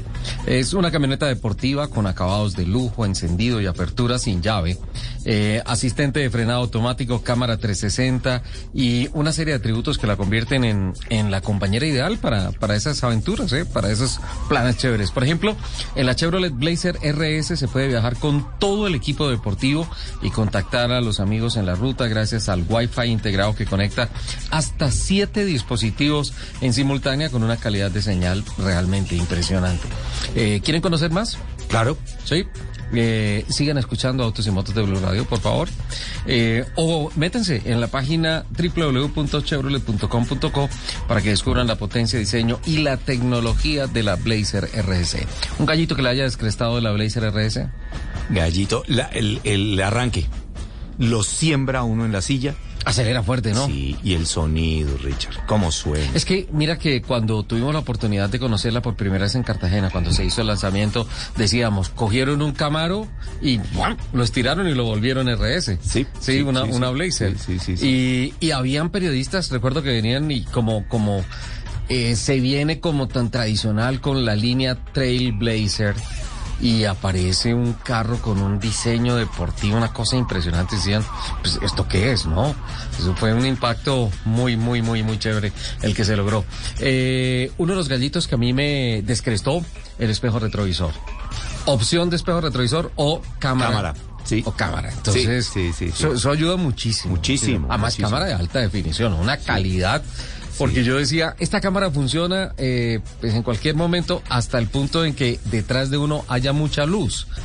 Eh, entonces me puse a probarla en un tránsito nocturno que hice y detrás llegaban carros con las luces en alta y la cámara los definía perfectamente. Y otra cosa, Richard, ¿sabes? La cantidad de detalles, como, digamos, eh, detalles que, que son, que, que se pueden considerar un poco lujo, pero no son lujo, sino son diseño. Diseño interior espectacular. Bueno, el exterior ya lo dijiste tú, un diseño fabuloso, pero adicionalmente esos eh, detalles interiores, el tablero, eh, las manijas para abrir las puertas, La los ergonomía. botones, la ergonomía, las sillas, muy cómoda, muy agradable camioneta. La verdad, un fierrito, ¿no? Un fierrato. Chevrolet.com.co Estás escuchando Autos y Motos por Blue Radio, la nueva alternativa. ¿Cómo así que casi no sale de Arauca, capitán? Ay, Richard, Dios. No, no le salió la llamada y casi que usted no sale de Arauca. Pues eh, yo te confieso algo, soy, soy adicto a la adrenalina, tú lo sabes, has estado conmigo en, en, 18 días metidos en el desierto del Sahara y sabes, eh, eh, digamos, esa adicción que tengo a la adrenalina, pero esta quizás ha sido de los niveles más altos en que he tenido que sentirla eh, le doy gracias a mi Dios que, estamos bien, estamos tranquilos, vivos. ¡Upa! Esas son palabras mayores, capitán. Sí, sí, sí, sí, porque nosotros fuimos en una Ford Bronco Sport Wild Track eh, que Ford Motor Company nos prestó eh, ya habíamos hecho una presentación, un lanzamiento oficial en Colombia en unas dificultades altísimas. Lupi sabe perfectamente en qué tipo de terreno estuvimos y, las dificultades que atravesamos. Un, vehículo impresionantemente bueno eh, para hacer off-road, para la aventura. Sí, impresionante. Claro, y nos fuimos sin ninguna pretensión distinta de hacer una prueba. Eh, yo hice la ruta en, a finales de marzo, precisamente una semana antes de la Semana Santa, y obviamente estaba en otras condiciones porque pues no había llovido tanto, el invierno no había comenzado, sabíamos que iba a haber invierno, se estaba proyectando hacerla el 14 de mayo, pero por el pero tema este invierno ha venido durísimo. Durísimo y estaba proyectado para el 14 de mayo. Entonces, digamos que sí íbamos a encontrar barro y, condiciones eh, con un nivel Pero medio la diferencia de tiempo no era tanta. No era tanta. Entonces, llovió más. Eh, la primera etapa que fue de 100 kilómetros, nosotros la cubrimos en cuatro horas eh, con mucho barro, no había tanta agua en ese momento, pero sí mucho barro.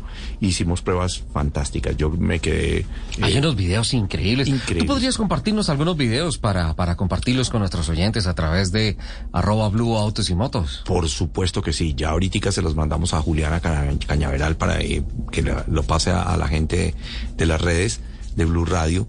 Y algo interesante es, eh, eh, quiero agradecerle a Carlos Alberto Estrada Durán, que estuvo todo el tiempo conmigo porque fuimos, fue mi partner. Carlos Alberto es una persona que le encanta el off-road, ha estado conmigo en Héroes del Orinoco muchas veces. Eh, y, Carlos también se impactó, se reía en la primera etapa cuando nosotros pasamos al lado de vehículos altísimamente preparados y, la, la Broncos por pasó por el lado de esos vehículos. Yo, yo la tuve sin en drive y, y, así como la anduve acá en las calles de Bogotá, tú te la llevaste para allá. O sea, no tuvo ninguna, ni siquiera le cambiaste llantas. Tal como tú la viste, tal como la viste, nada, absolutamente stock. y, y, no era eh, como un, un, reto con nosotros mismos, no, sino era, era, hombre, miremosla, veamos de qué es capaz, hasta dónde va. Y lo hizo muy bien, muy bien.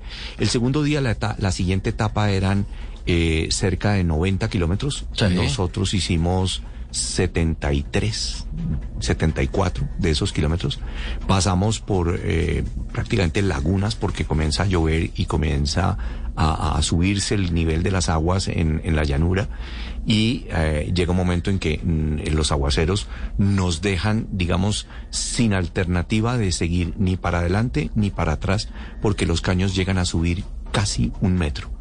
Es impresionante. ¿Un metro? Sí. Sí, Richard, es, es, es, una cantidad de agua terrible. Es muchísimo, es muchísimo. Y, digamos que a diferencia de nosotros, los héroes del Orinoco lo hacemos casi siempre en el Bichada. Ahí las sabanas van fluyendo las aguas hacia los caños, los caños se suben, pero con, con las horas van bajando. Es decir, van bajando los niveles y pueden llegar a subir un metro, pero en cuatro, cinco horas, seis horas, un, en un día eh, pueden estar ya a unos niveles, eh, digamos, pasables, sin, sin, sin mayor esfuerzo. Eh, en este caso no. Eh, en este caso, eh, nosotros salimos del, lugar donde quedamos 48 horas después y los caballos nadaban.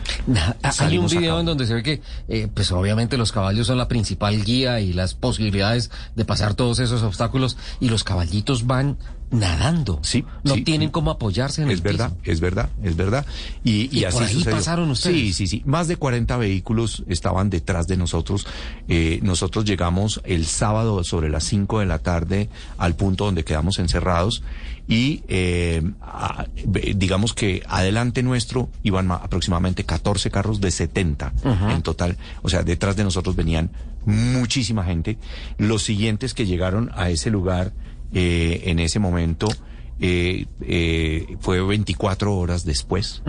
Eh, llegaron el domingo sobre las 4 de la tarde y eh, pues no pudieron pasar unos, otros pasaron y, y- y tuvieron problemas mecánicos gravísimos porque eh, cayó un aguacero absolutamente absurdo y nosotros pudimos, digamos, como eh, sobrevivir por decirlo Sí. de alguna manera, en una casita que tenía internet, que es- estaba grabado el punto, el waypoint en la ruta, y nosotros lo grabamos para emergencias.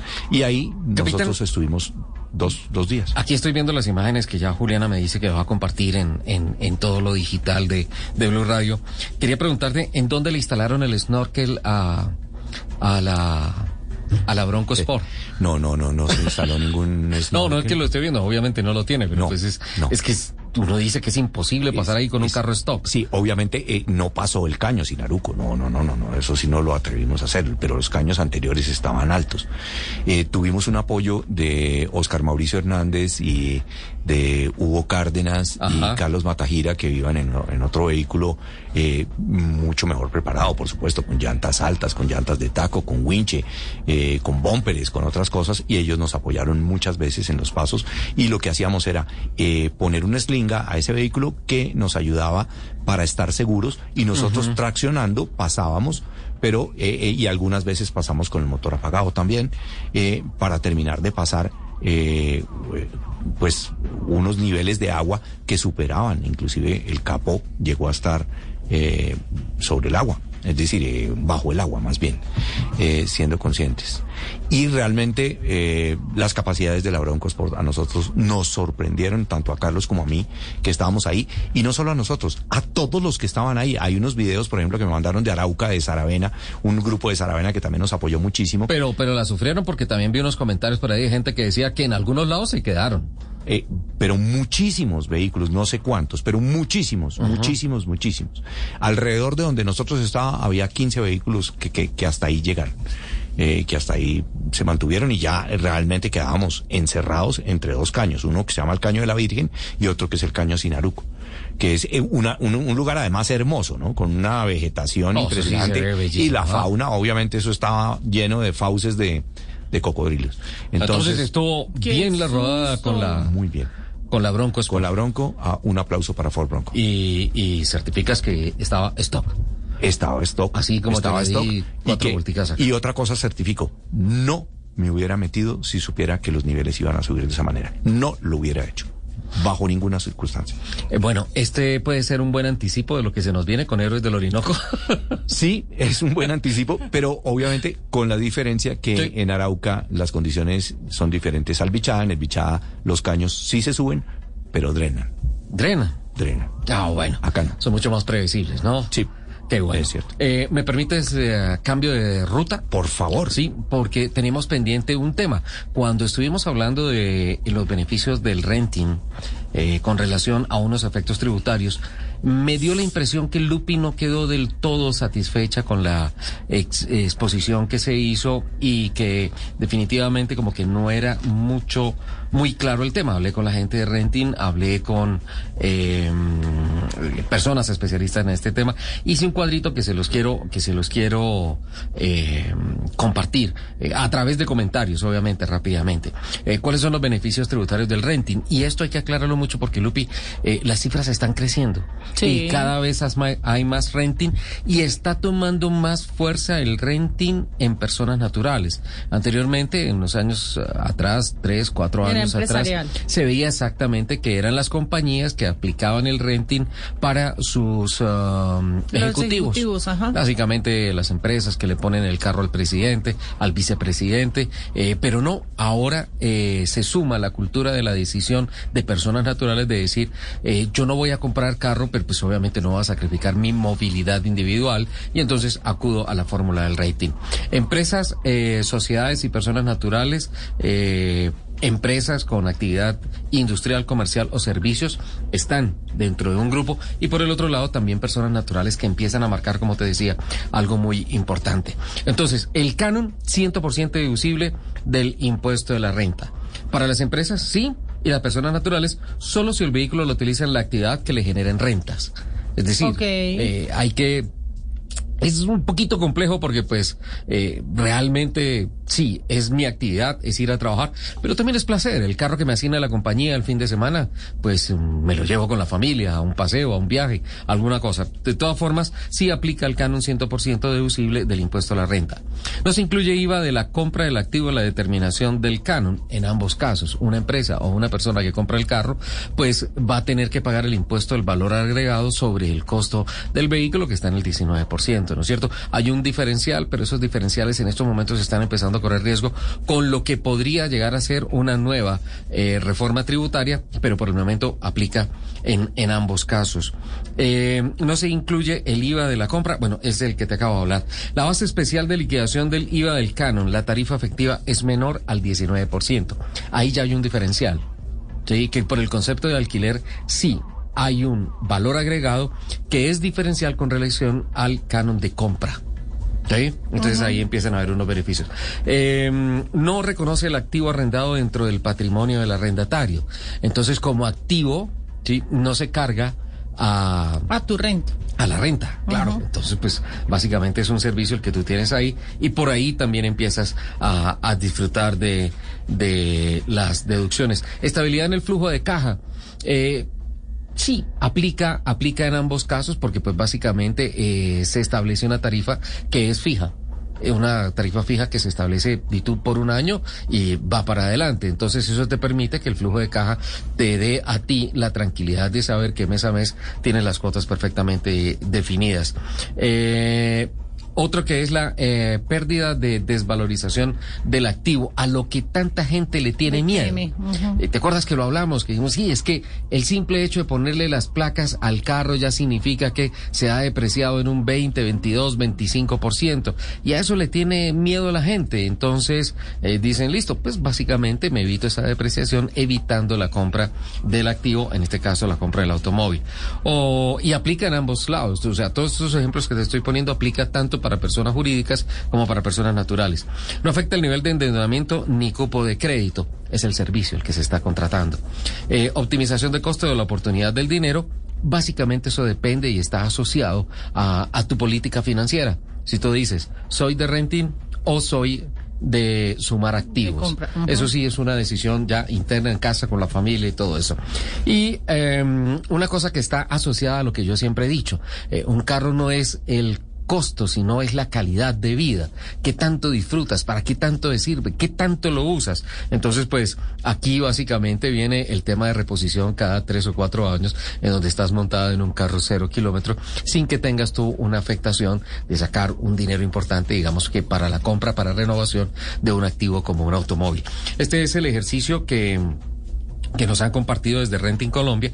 Eh, en resumen, dicen que ahorran entre el 15 y el 20% frente a la opción de comprar un activo representado en los costos de matrícula del activo, el impuesto del vehículo y rodamiento, el SOAT, seguros, mantenimiento preventivo y correctivo, pérdida por desvalorización y enajenación del vehículo, costo de oportunidad del dinero política individual financiera y el flujo de caja. Entonces con esto creo que nos queda un poquito más claro el tema de los beneficios tributarios que había la duda cuando se hizo la presentación unos días atrás. Muchísimas gracias por eh, compartirnos este documento y pues bueno, es nuestra responsabilidad compartirlo con todos los oyentes.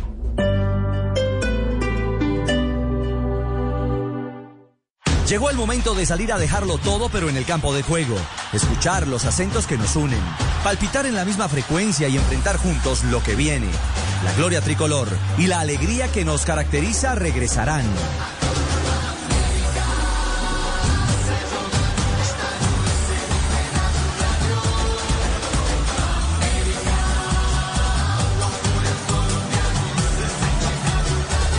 Escuchemos el latido del continente Vivamos la Copa América por Blue Radio. Este sábado en el radar hablaremos con los empresarios del país que proponen salidas a la crisis actual. El actor Juan Pablo Urrego, quien interpreta a Héctor Abad Faciolince en la película El olvido que seremos, nos cuenta su experiencia a solo tres días de su estreno en Colombia. Además, conozca la historia de Christian Daes, el empresario que convocó a través de Twitter a más de 500 jóvenes para darles oportunidades de trabajo. El radar, este sábado a la una de la tarde con Ricardo Ospina en Blue Radio y BlueRadio.com. La nueva alternativa. Blue, Radio.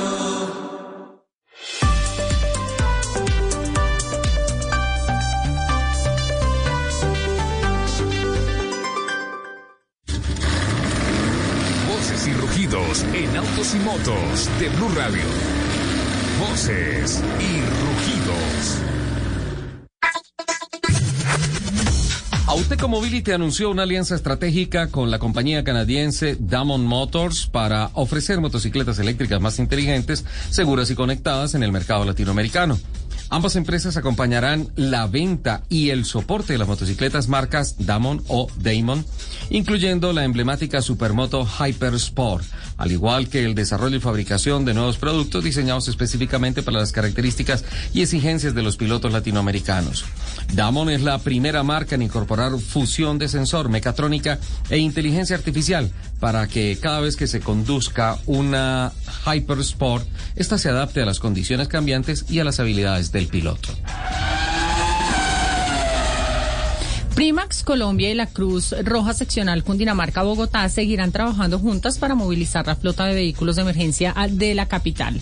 En el 2020, Primax donó a través de 141 estaciones de servicio durante cinco meses el combustible utilizado por la Cruz Roja de Bogotá y Cundinamarca y este año la alianza se fortalece para seguir movilizando ayuda humanitaria, servicios médicos y unidades de respuesta ante desastres. Según la Cruz Roja, el consumo mensual de sus vehículos se ha elevado debido a la emergencia que atraviesa el país a causa del tercer pico de la pandemia.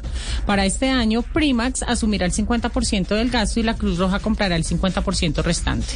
Con esta alianza se pueden programar de 8 a 10 visitas por vehículo, es decir, alrededor de 300 visitas al mes que pueden beneficiar a casi 1.500 familias, afirmó Gabriel Camero, presidente de la Cruz Roja. Speedmaster Car anunció que sale a subasta el monoplaza Jordan 191 Ford Cosworth HB, bólido con el que debutó en la Fórmula 1 el siete veces campeón mundial Michael Schumacher. El vehículo estado en poder del coleccionista belga Jan Platon, quien lo tuvo hasta 2005. El carro pasó a manos de Didier Chirugue, quien lo ha mantenido en funcionamiento y hasta lo ha corrido en algunas competencias. Además, le encargó la reparación del motor a Landford Performance Engineer, la misma compañía que lo trabaja desde 1991. Quien gane la subasta no solo se lleva tremenda pieza de historia, sino también todo el equipo para mantener el carro en funcionamiento. Carpeta con todo el historial, certificado de autenticidad, un modelo a escala con la firma de Michael Schumacher y el timón original enmarcado. En un comunicado emitido por Ferrari esta semana se anunció que Benedetto Viña, de 52 años, se unirá como director ejecutivo de la compañía a partir del próximo primero de septiembre. Viña actualmente es presidente de Analog, MEMS, y el Sensor Group de ST Microelectronics y es miembro del comité ejecutivo de Ferrari. La compañía El Cabalino Rampante declaró que el conocimiento único de Viña adquirido durante 26 años trabajando en el corazón de la industria de semiconductores, que está transformando rápidamente el sector automotor, podría ayudar a acelerar la capacidad de Ferrari de ser pionero en la aplicación de tecnologías de próxima generación. Estamos encantados de dar la bienvenida a Benedetto Viña como nuestro nuevo CEO de Ferrari, dijo John Elken, el presidente saliente de la compañía italiana. Y Lego lo hizo luego de 8.660 horas de trabajo, un poco menos de 361 días. Un equipo de trabajo de 15 personas completó un Lamborghini Sian a escala real, compuesto por algo más de 400.000 piezas. Según Lego, se necesitaron 154 diferentes tipos de elementos de Lego Technic usados, incluyendo 20 que fueron moldeados específicamente para este carro. Entre todas estas piezas que componen el Lamborghini Sian, de de 2.199 kilogramos de peso. Hay luces delanteras y traseras funcionales, así como unos detalles iluminados a lo largo de los laterales. Por si fuera poco, la pintura fue aplicada por el pintor oficial de Lamborghini y es, y es un revestimiento con pincel que se usó por primera vez. Hace menos de dos meses, David Beckham fue noticia en el ambiente automotor debido a que se convirtió en nueva imagen de Maserati. Ahora el inglés decidió involucrarse en la movilidad eléctrica. Quien fuera figura de varios de los principales equipos del mundo, como el Real Madrid, el Manchester United y el Milan, decidió apostar por la empresa Lunax, marca constituida en 2019 y que se dedica a la modernización de vehículos clásicos de lujo al sumarse un tren motriz eléctrico. Beckham compró además el 10% de las acciones de Lunax, generándole una inyección monetaria que se extenderá a un proyecto de electrificación de camiones de basura urbanos. La empresa asegura que si los municipios deciden modificar sus vehículos de recolección viejos en vez de comprar nuevos a combustión, se ahorrarán un 40% de la inversión. Los invitamos a que sigan con la programación de autos y motos aquí en Blue Radio. Sabes que la verdadera seducción se desata a medianoche. Nueva Nissan Qashqai, edición especial Midnight, únicamente para 100 personas que disfrutan exclusividad. Conoce sus nuevas asistencias de movilidad inteligente Nissan en nuestros concesionarios a nivel nacional o en nissan.com.co. Nissan Qashqai Midnight, siempre hay un nuevo nivel. Los estadios quedaron solos. Ya no retumban las tribunas con el salto de las barras. La voz de los hinchas se trasladó a las casas. Pero la pasión sigue en la cancha al igual que el equipo de Gol Caracol. Ya viene la Copa América 2021 desde este 13 de junio. Que el gol nos una de nuevo. Tú nos ves, Caracol TV. Estás escuchando Blue Radio. Es hora de demostrar tu amor a tus seres queridos preparando un delicioso almuerzo. Querernos es cuidarnos. Banco Popular. Hoy se puede, siempre se puede. Hoy estás a un clic de tu tarjeta de crédito express del Banco Popular. Hasta un 65% de descuento en comercios aliados. Clic. Sin papeles y sin tener que ir al banco. Clic. Solicitud y aprobación en línea. Clic. Y lo mejor, te la llevamos a domicilio. Haz clic en bancopopular.com.co y solicita tu tarjeta de crédito express del Banco Popular. Banco Popular. Hoy se puede, siempre se puede. Somos Grupo Aval, vigilado Superintendencia Financiera de Colombia. Aprobación de tarjeta sujeta a política de crédito del Banco Popular. Escuchas Autos y Motos por Blue Radio y bluradio.com. 12 del día, 38 minutos, 21.6 millones de dólares. Fue el chistecito del Dieselgate, Lupi. Sí, señor. Finalmente, Volkswagen se ha pronunciado en contra de algunos directivos por ese tan cacareado eh, tema y esa gran controversia y escándalo que se armó por el software que modificaba eh, la medida real de los gases de emisión de los vehículos producidos por Volkswagen. Ya han pasado seis años desde que se descubriera que los vehículos diésel de Volkswagen equipaban eh, este software que alteraba el funcionamiento del motor para cumplir las normas de emisiones contaminantes durante las pruebas. Y tras llegar a un acuerdo con el Consejo de Supervisión de Volkswagen, Martín Winterkorn, el expresidente de Volkswagen Group pagará a la compañía 11.2 millones de euros, lo que equivale a 13.6 millones de dólares. Por su parte, Rupert Stadler, eh, quien era el presidente de Audi, desembolsará 4.1 millones de dólares, que significan, eh, de euros, perdón, que significan 5 millones de dólares.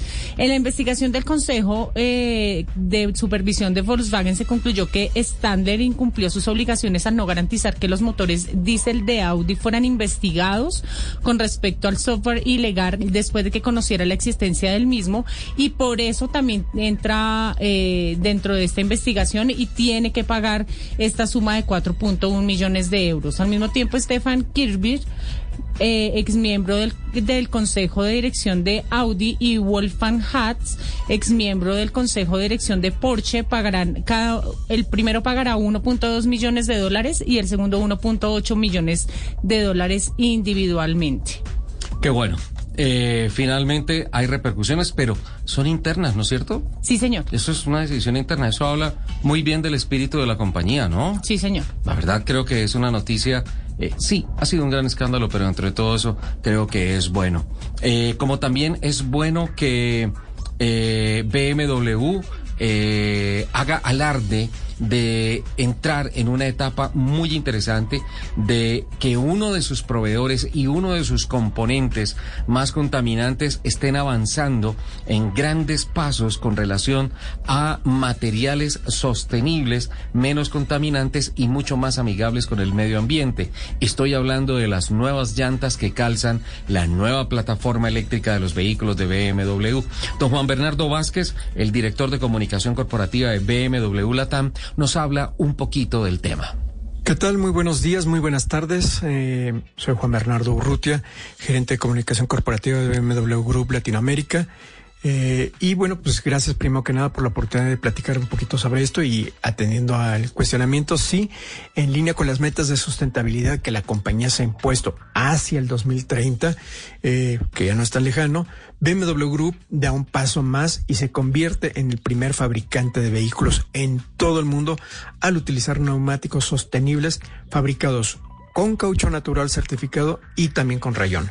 Con esto, por mencionar de alguna manera, el BMW X5 X-Drive 45E, un nombre un poco largo, ahora representa no solo nuestro pilar de electromovilidad, sino la versión de la compañía de tener una cadena de valor sustentable, desde la generación de la materia prima hasta el final de, su, de la vida útil del producto. Pues con eso espero haber eh, aclarado este, este tema, compartido con ustedes un poquito esta información. Agradezco el espacio nuevamente y mando un muy, muy cordial saludo a todo Colombia. Hasta pronto. Bueno, muchas gracias. Ahí está el concepto de Juan Fernando, perdón, Juan Bernardo Urrutia Vázquez, ¿no? El director de comunicación corporativa de BMW eh, Latinoamérica. Interesante, ¿no? Y esto también es un punto positivo a favor obviamente de la marca premium alemana, pero especialmente de la industria del automóvil, que sigue avanzando a unos pasos increíbles en términos de tecnología compuestos, componentes, productos asociados al ensamble de la construcción de vehículos cada vez mucho más amigables con el ah, medio ambiente. Lupi, ¿el color favorito para un carro deportivo para ti? Rojo. ¿Rojo? ¿Capitán? Verde. Verde. ¿Verde? O sea que tú tienes tendencia eh, italiana por los carros deportivos rojos. Eh, verde, em, Lotus, ¿no? Inglesa. Lotus, inglesa y Jaguar. Y Jaguar, inglesa. Qué bien. A mí, un, carro deportivo. Capitán, por favor. Un carro deportivo para mí debe ser amarillo. No, no sé por qué. Pero ¿Piolín? Tengo, por ejemplo, Piolín y La Piola. Han sido la Piola, la Piola. dos de los carros emblemáticos que tengo la oportunidad de manejar. Deportivos ambos. Deportivos, uno en pista y el otro en rally en África.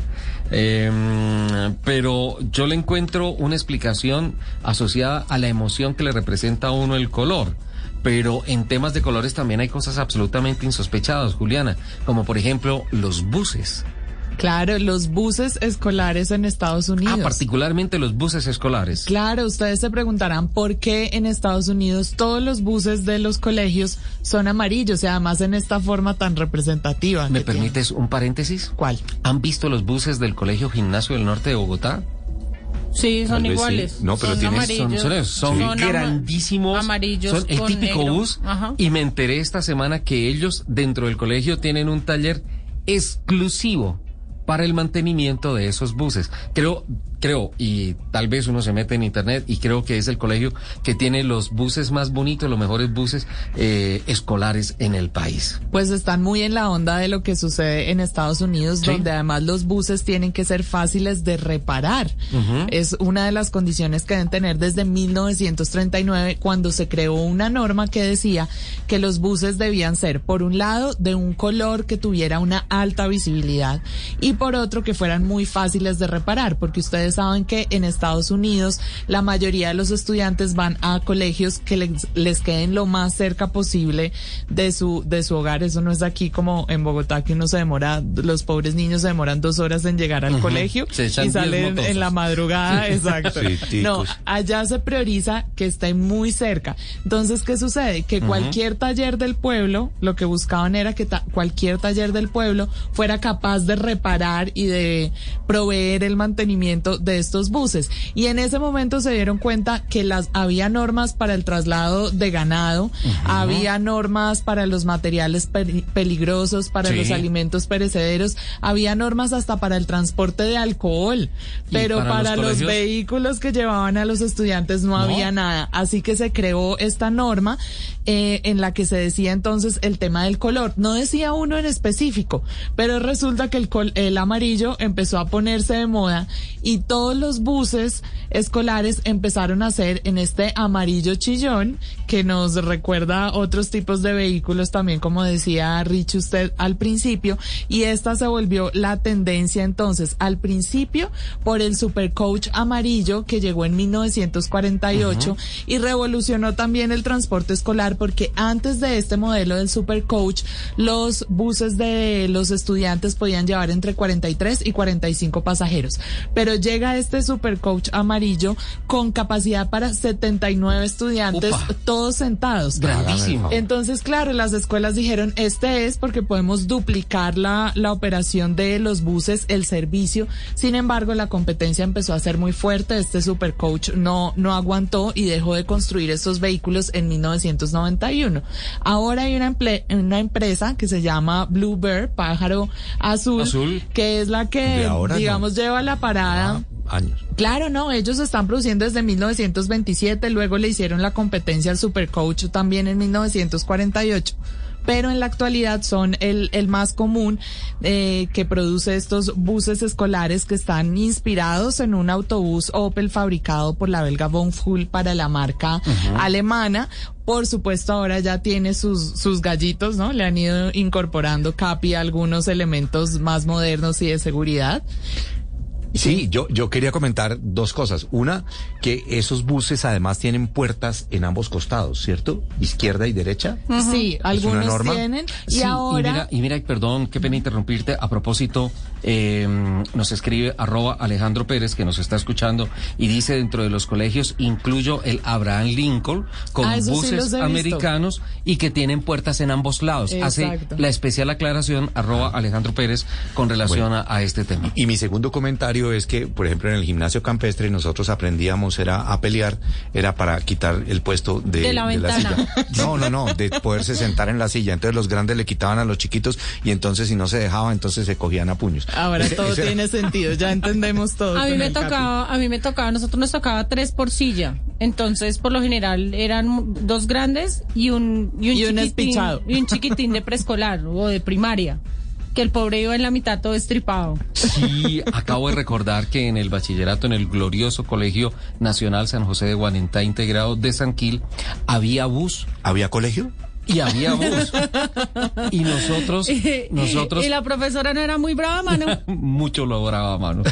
Y, y nosotros eh, decíamos, pues, en, en todos mis años de bachillerato, que no fueron muchos, fueron exactamente los justos. ¿Pero sí los hiciste todos? Todos, absolutamente, intermitentemente, pero los hice todos. que no fueron muchos.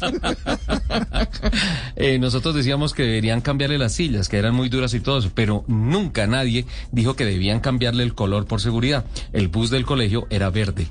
Ah, vea como en los ah, deportivos del Capi. Claro, claro. No creo que haya sido ni Lotus ni Jaguar. No, creo. y era por ahí de, de sillas de esas de metal. Eh, no, eh, eh, una, una espuma forrada en hule, en hule mm, muy duro, tal vez sí, muy Tal vez hubiera sido mejor el metal. Y nosotros en 1982 hicimos en ese bus el viaje San Gil Cali. ¿Se pueden imaginar? ¿Ya había carretera? Había carretera, lo que no había era colita después de tener que aguantar esas sillas. Había carretera, lo que no había era pavimento. Qué pena interrumpirte, Juliana. No se preocupen, pues miren, muchos de estos buses terminan luego en Centroamérica, en Sudamérica, cuando salen de uso en Estados Unidos. Y ahora la tendencia es entonces hacia los buses eléctricos. Ya justamente Bluebird ha anunciado que va a tener eh, 400 de estos buses eléctricos con las mismas condiciones amarillos con esta, este estilo redondeado también de los buses escolares de Estados Unidos que se volvieron entonces amarillos porque esa fue la moda, ese fue el color llamativo que les, que les gustó y que de hecho se convirtió en uno de los colores nacionales de Estados Unidos, el School Bus Glossy Yellow Color. Mm, qué chévere, qué, bien. Qué interesante. Investigación y tarea para el próximo fin de semana. A ver, toma de nota. los buses escolares que han salido de circulación ¿Cuántos se han convertido en restaurantes y cafeterías? ah, buen punto. Y casas rodantes, Y- ahí y le agrego. casas que Yo me acuerdo de los buses de el, eh, del colegio andino, que eran unos Deutz, eh, unos buses espectaculares que eran de color azul, alemanes divinos, que eran eh, de, de la época, y también los del Nueva Granada, que eran amarillos, como lo está contando Juli. Genial. Miren que dentro de los temas de seguridad nos vuelve a escribir arroba Alejandro Pérez que dice que incluyen la señal de pare al lado y Ah, lado. sí, una señal de pare que sale. Sí, sí, sí, sí, sí, sí. Qué bien. Interesante. Hola, qué cosa tan interesante. Qué bueno. Eh, eh, 12.51. Tenemos tiempo para el top 10 de Lupi. ¿En serio? Eso. ¿En serio? Ay, Tenemos Dios tiempo. santísimo. Aquí A ver, doña Lupi. No es una, Llamo no son cortina. dos, no son tres, no son cuatro, ni cinco, seis, siete, ocho, nueve, diez. Sí, diez, sí. Este es el top 10 de Lupi en autos y motos. Vamos, Lupi, el top 10. Bueno, el top 10 hoy son los autos y SUVs subcompactos más vendidos en el mundo en el primer trimestre de 2021. Ya hay y cifras, es que, ¿no? Sí, señor, y es que eh, debido a que este segmento de vehículos pequeños o subcompactos es el de mayor relevancia en el país, es muy importante conocer el comportamiento de este sector a nivel mundial. Porque mientras que en Colombia los subcompactos más populares en el acumulado del año al cierre de mayo, según datos de Fenalco y Andy, son el Renault Kwid y el Renault Stepway. Al nivel global las cosas son muy diferentes, principalmente por la incidencia que tiene el mercado europeo y asiático. Así las cosas, en el décimo lugar está el Citroën C3 con 52.863 unidades vendidas y un 1.8% de participación en el mercado. El C3, excelente porque le marca volumen a la marca francesa. Valga la redundancia, perdón. En le, el- le aporta volumen a la marca francesa. En el noveno lugar está el Volkswagen T-Roc con 58.000 54.822 unidades vendidas y eso le, le significa un 1.9% de participación en el mercado. En el octavo está el Kia Rio con 56.931 unidades y un 1.9% de participación. Uno de los grandes aciertos de Kia. Muy bueno. En el séptimo lugar, el Suzuki Swift Qué bien. Sí, bien. con 59.160 unidades y 2% de participación en el mercado. Sí. En el sexto, el Honda Box con 62.126 unidades y el 2.1 de participación. En el quinto está el Renault Clio con 63.236 unidades y 2.1 de participación en el mercado. En el cuarto lugar está el Peugeot 208 con 67.490 unidades y 2.3 de participación.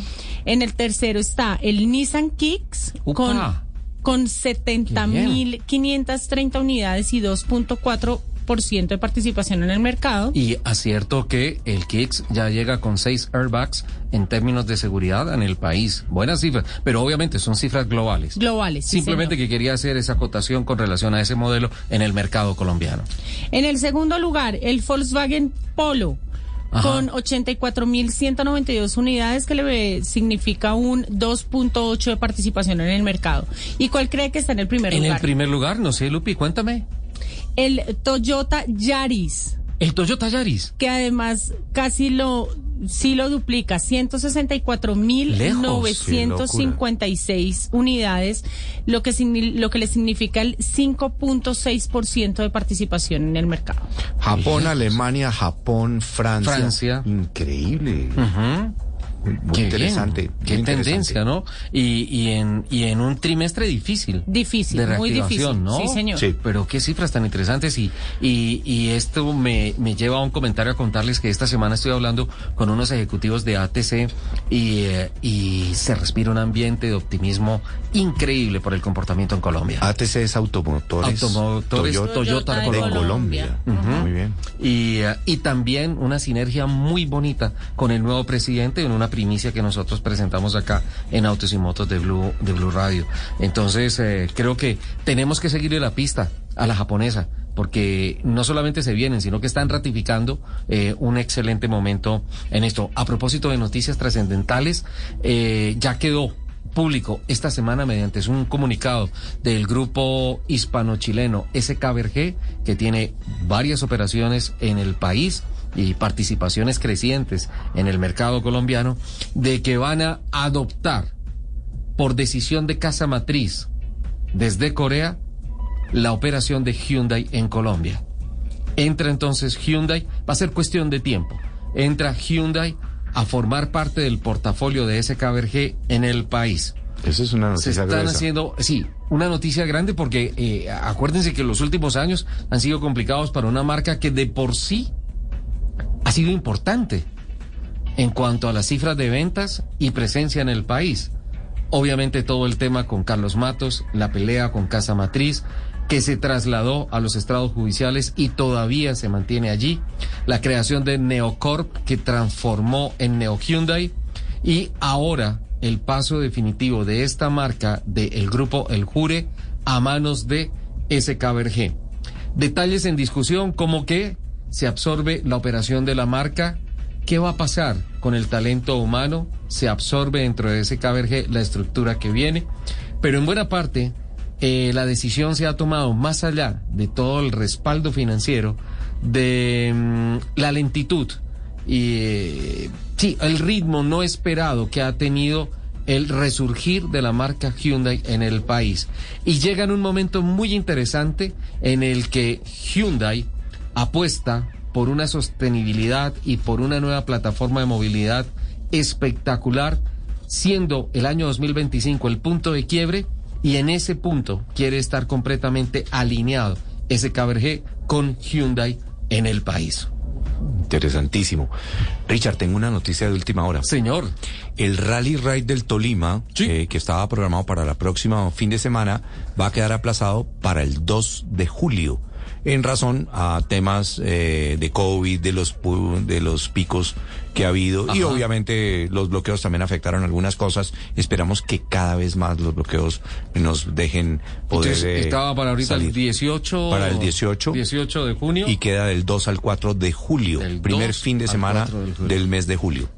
Seguiremos trabajando en el setup de la cuatrimoto. Me quedan 30 segundos, Juliana, para que recordemos que sigue complicado el tema de los chips para la industria del automóvil, ¿no? Sí, el asunto es que las marcas han dicho que no se va a recuperar ese tema en este año. Ustedes saben que el microchip pues es la parte electrónica más pequeña que tienen los carros, que se necesita para los tableros, para los sistemas de información, pero además también tiene que ver con los frenos, la estabilidad, los sensores, bueno, Las muchas cámaras. cosas y hemos sabido ya desde pues hace varias semanas, incluso meses, que la producción de varios carros ha estado detenida o frenada por cuenta de que no hay estos chips, estos microchips están escasos. Ajá. ¿Y qué fue lo que pasó? Pues que en la pandemia, como se suspendió la producción de carros, los proveedores se fueron a proveer microchips a las empresas de celulares, De tecnología, etcétera. Y cuando ya se reanudó la producción de, de carros, las empresas ya no tenían cómo Y suplir y la, demanda. Se fueron todos para la industria de los simuladores. Que o sea, además les daba muchas sí. más ganancias, ¿no? Entonces ahora lo que han dicho es, lo sentimos, no va a ser este año, tal vez en el 2022 logremos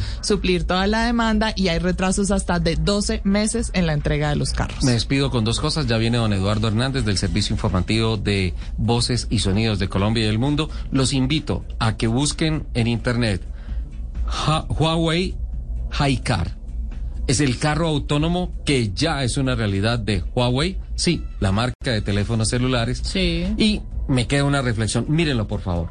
No sé si Huawei es mejor haciendo celulares haciendo carros autónomos o haciendo videos que descreste ese video en donde muestra a un ejecutivo de Huawei saliendo de su empresa, yendo a la casa, regresando a trabajar, todo en conducción autónoma. Y les cuento que ya me llegó de la TAN Mobility el informe COVID-19, cómo está afectando a la movilidad urbana en América Latina.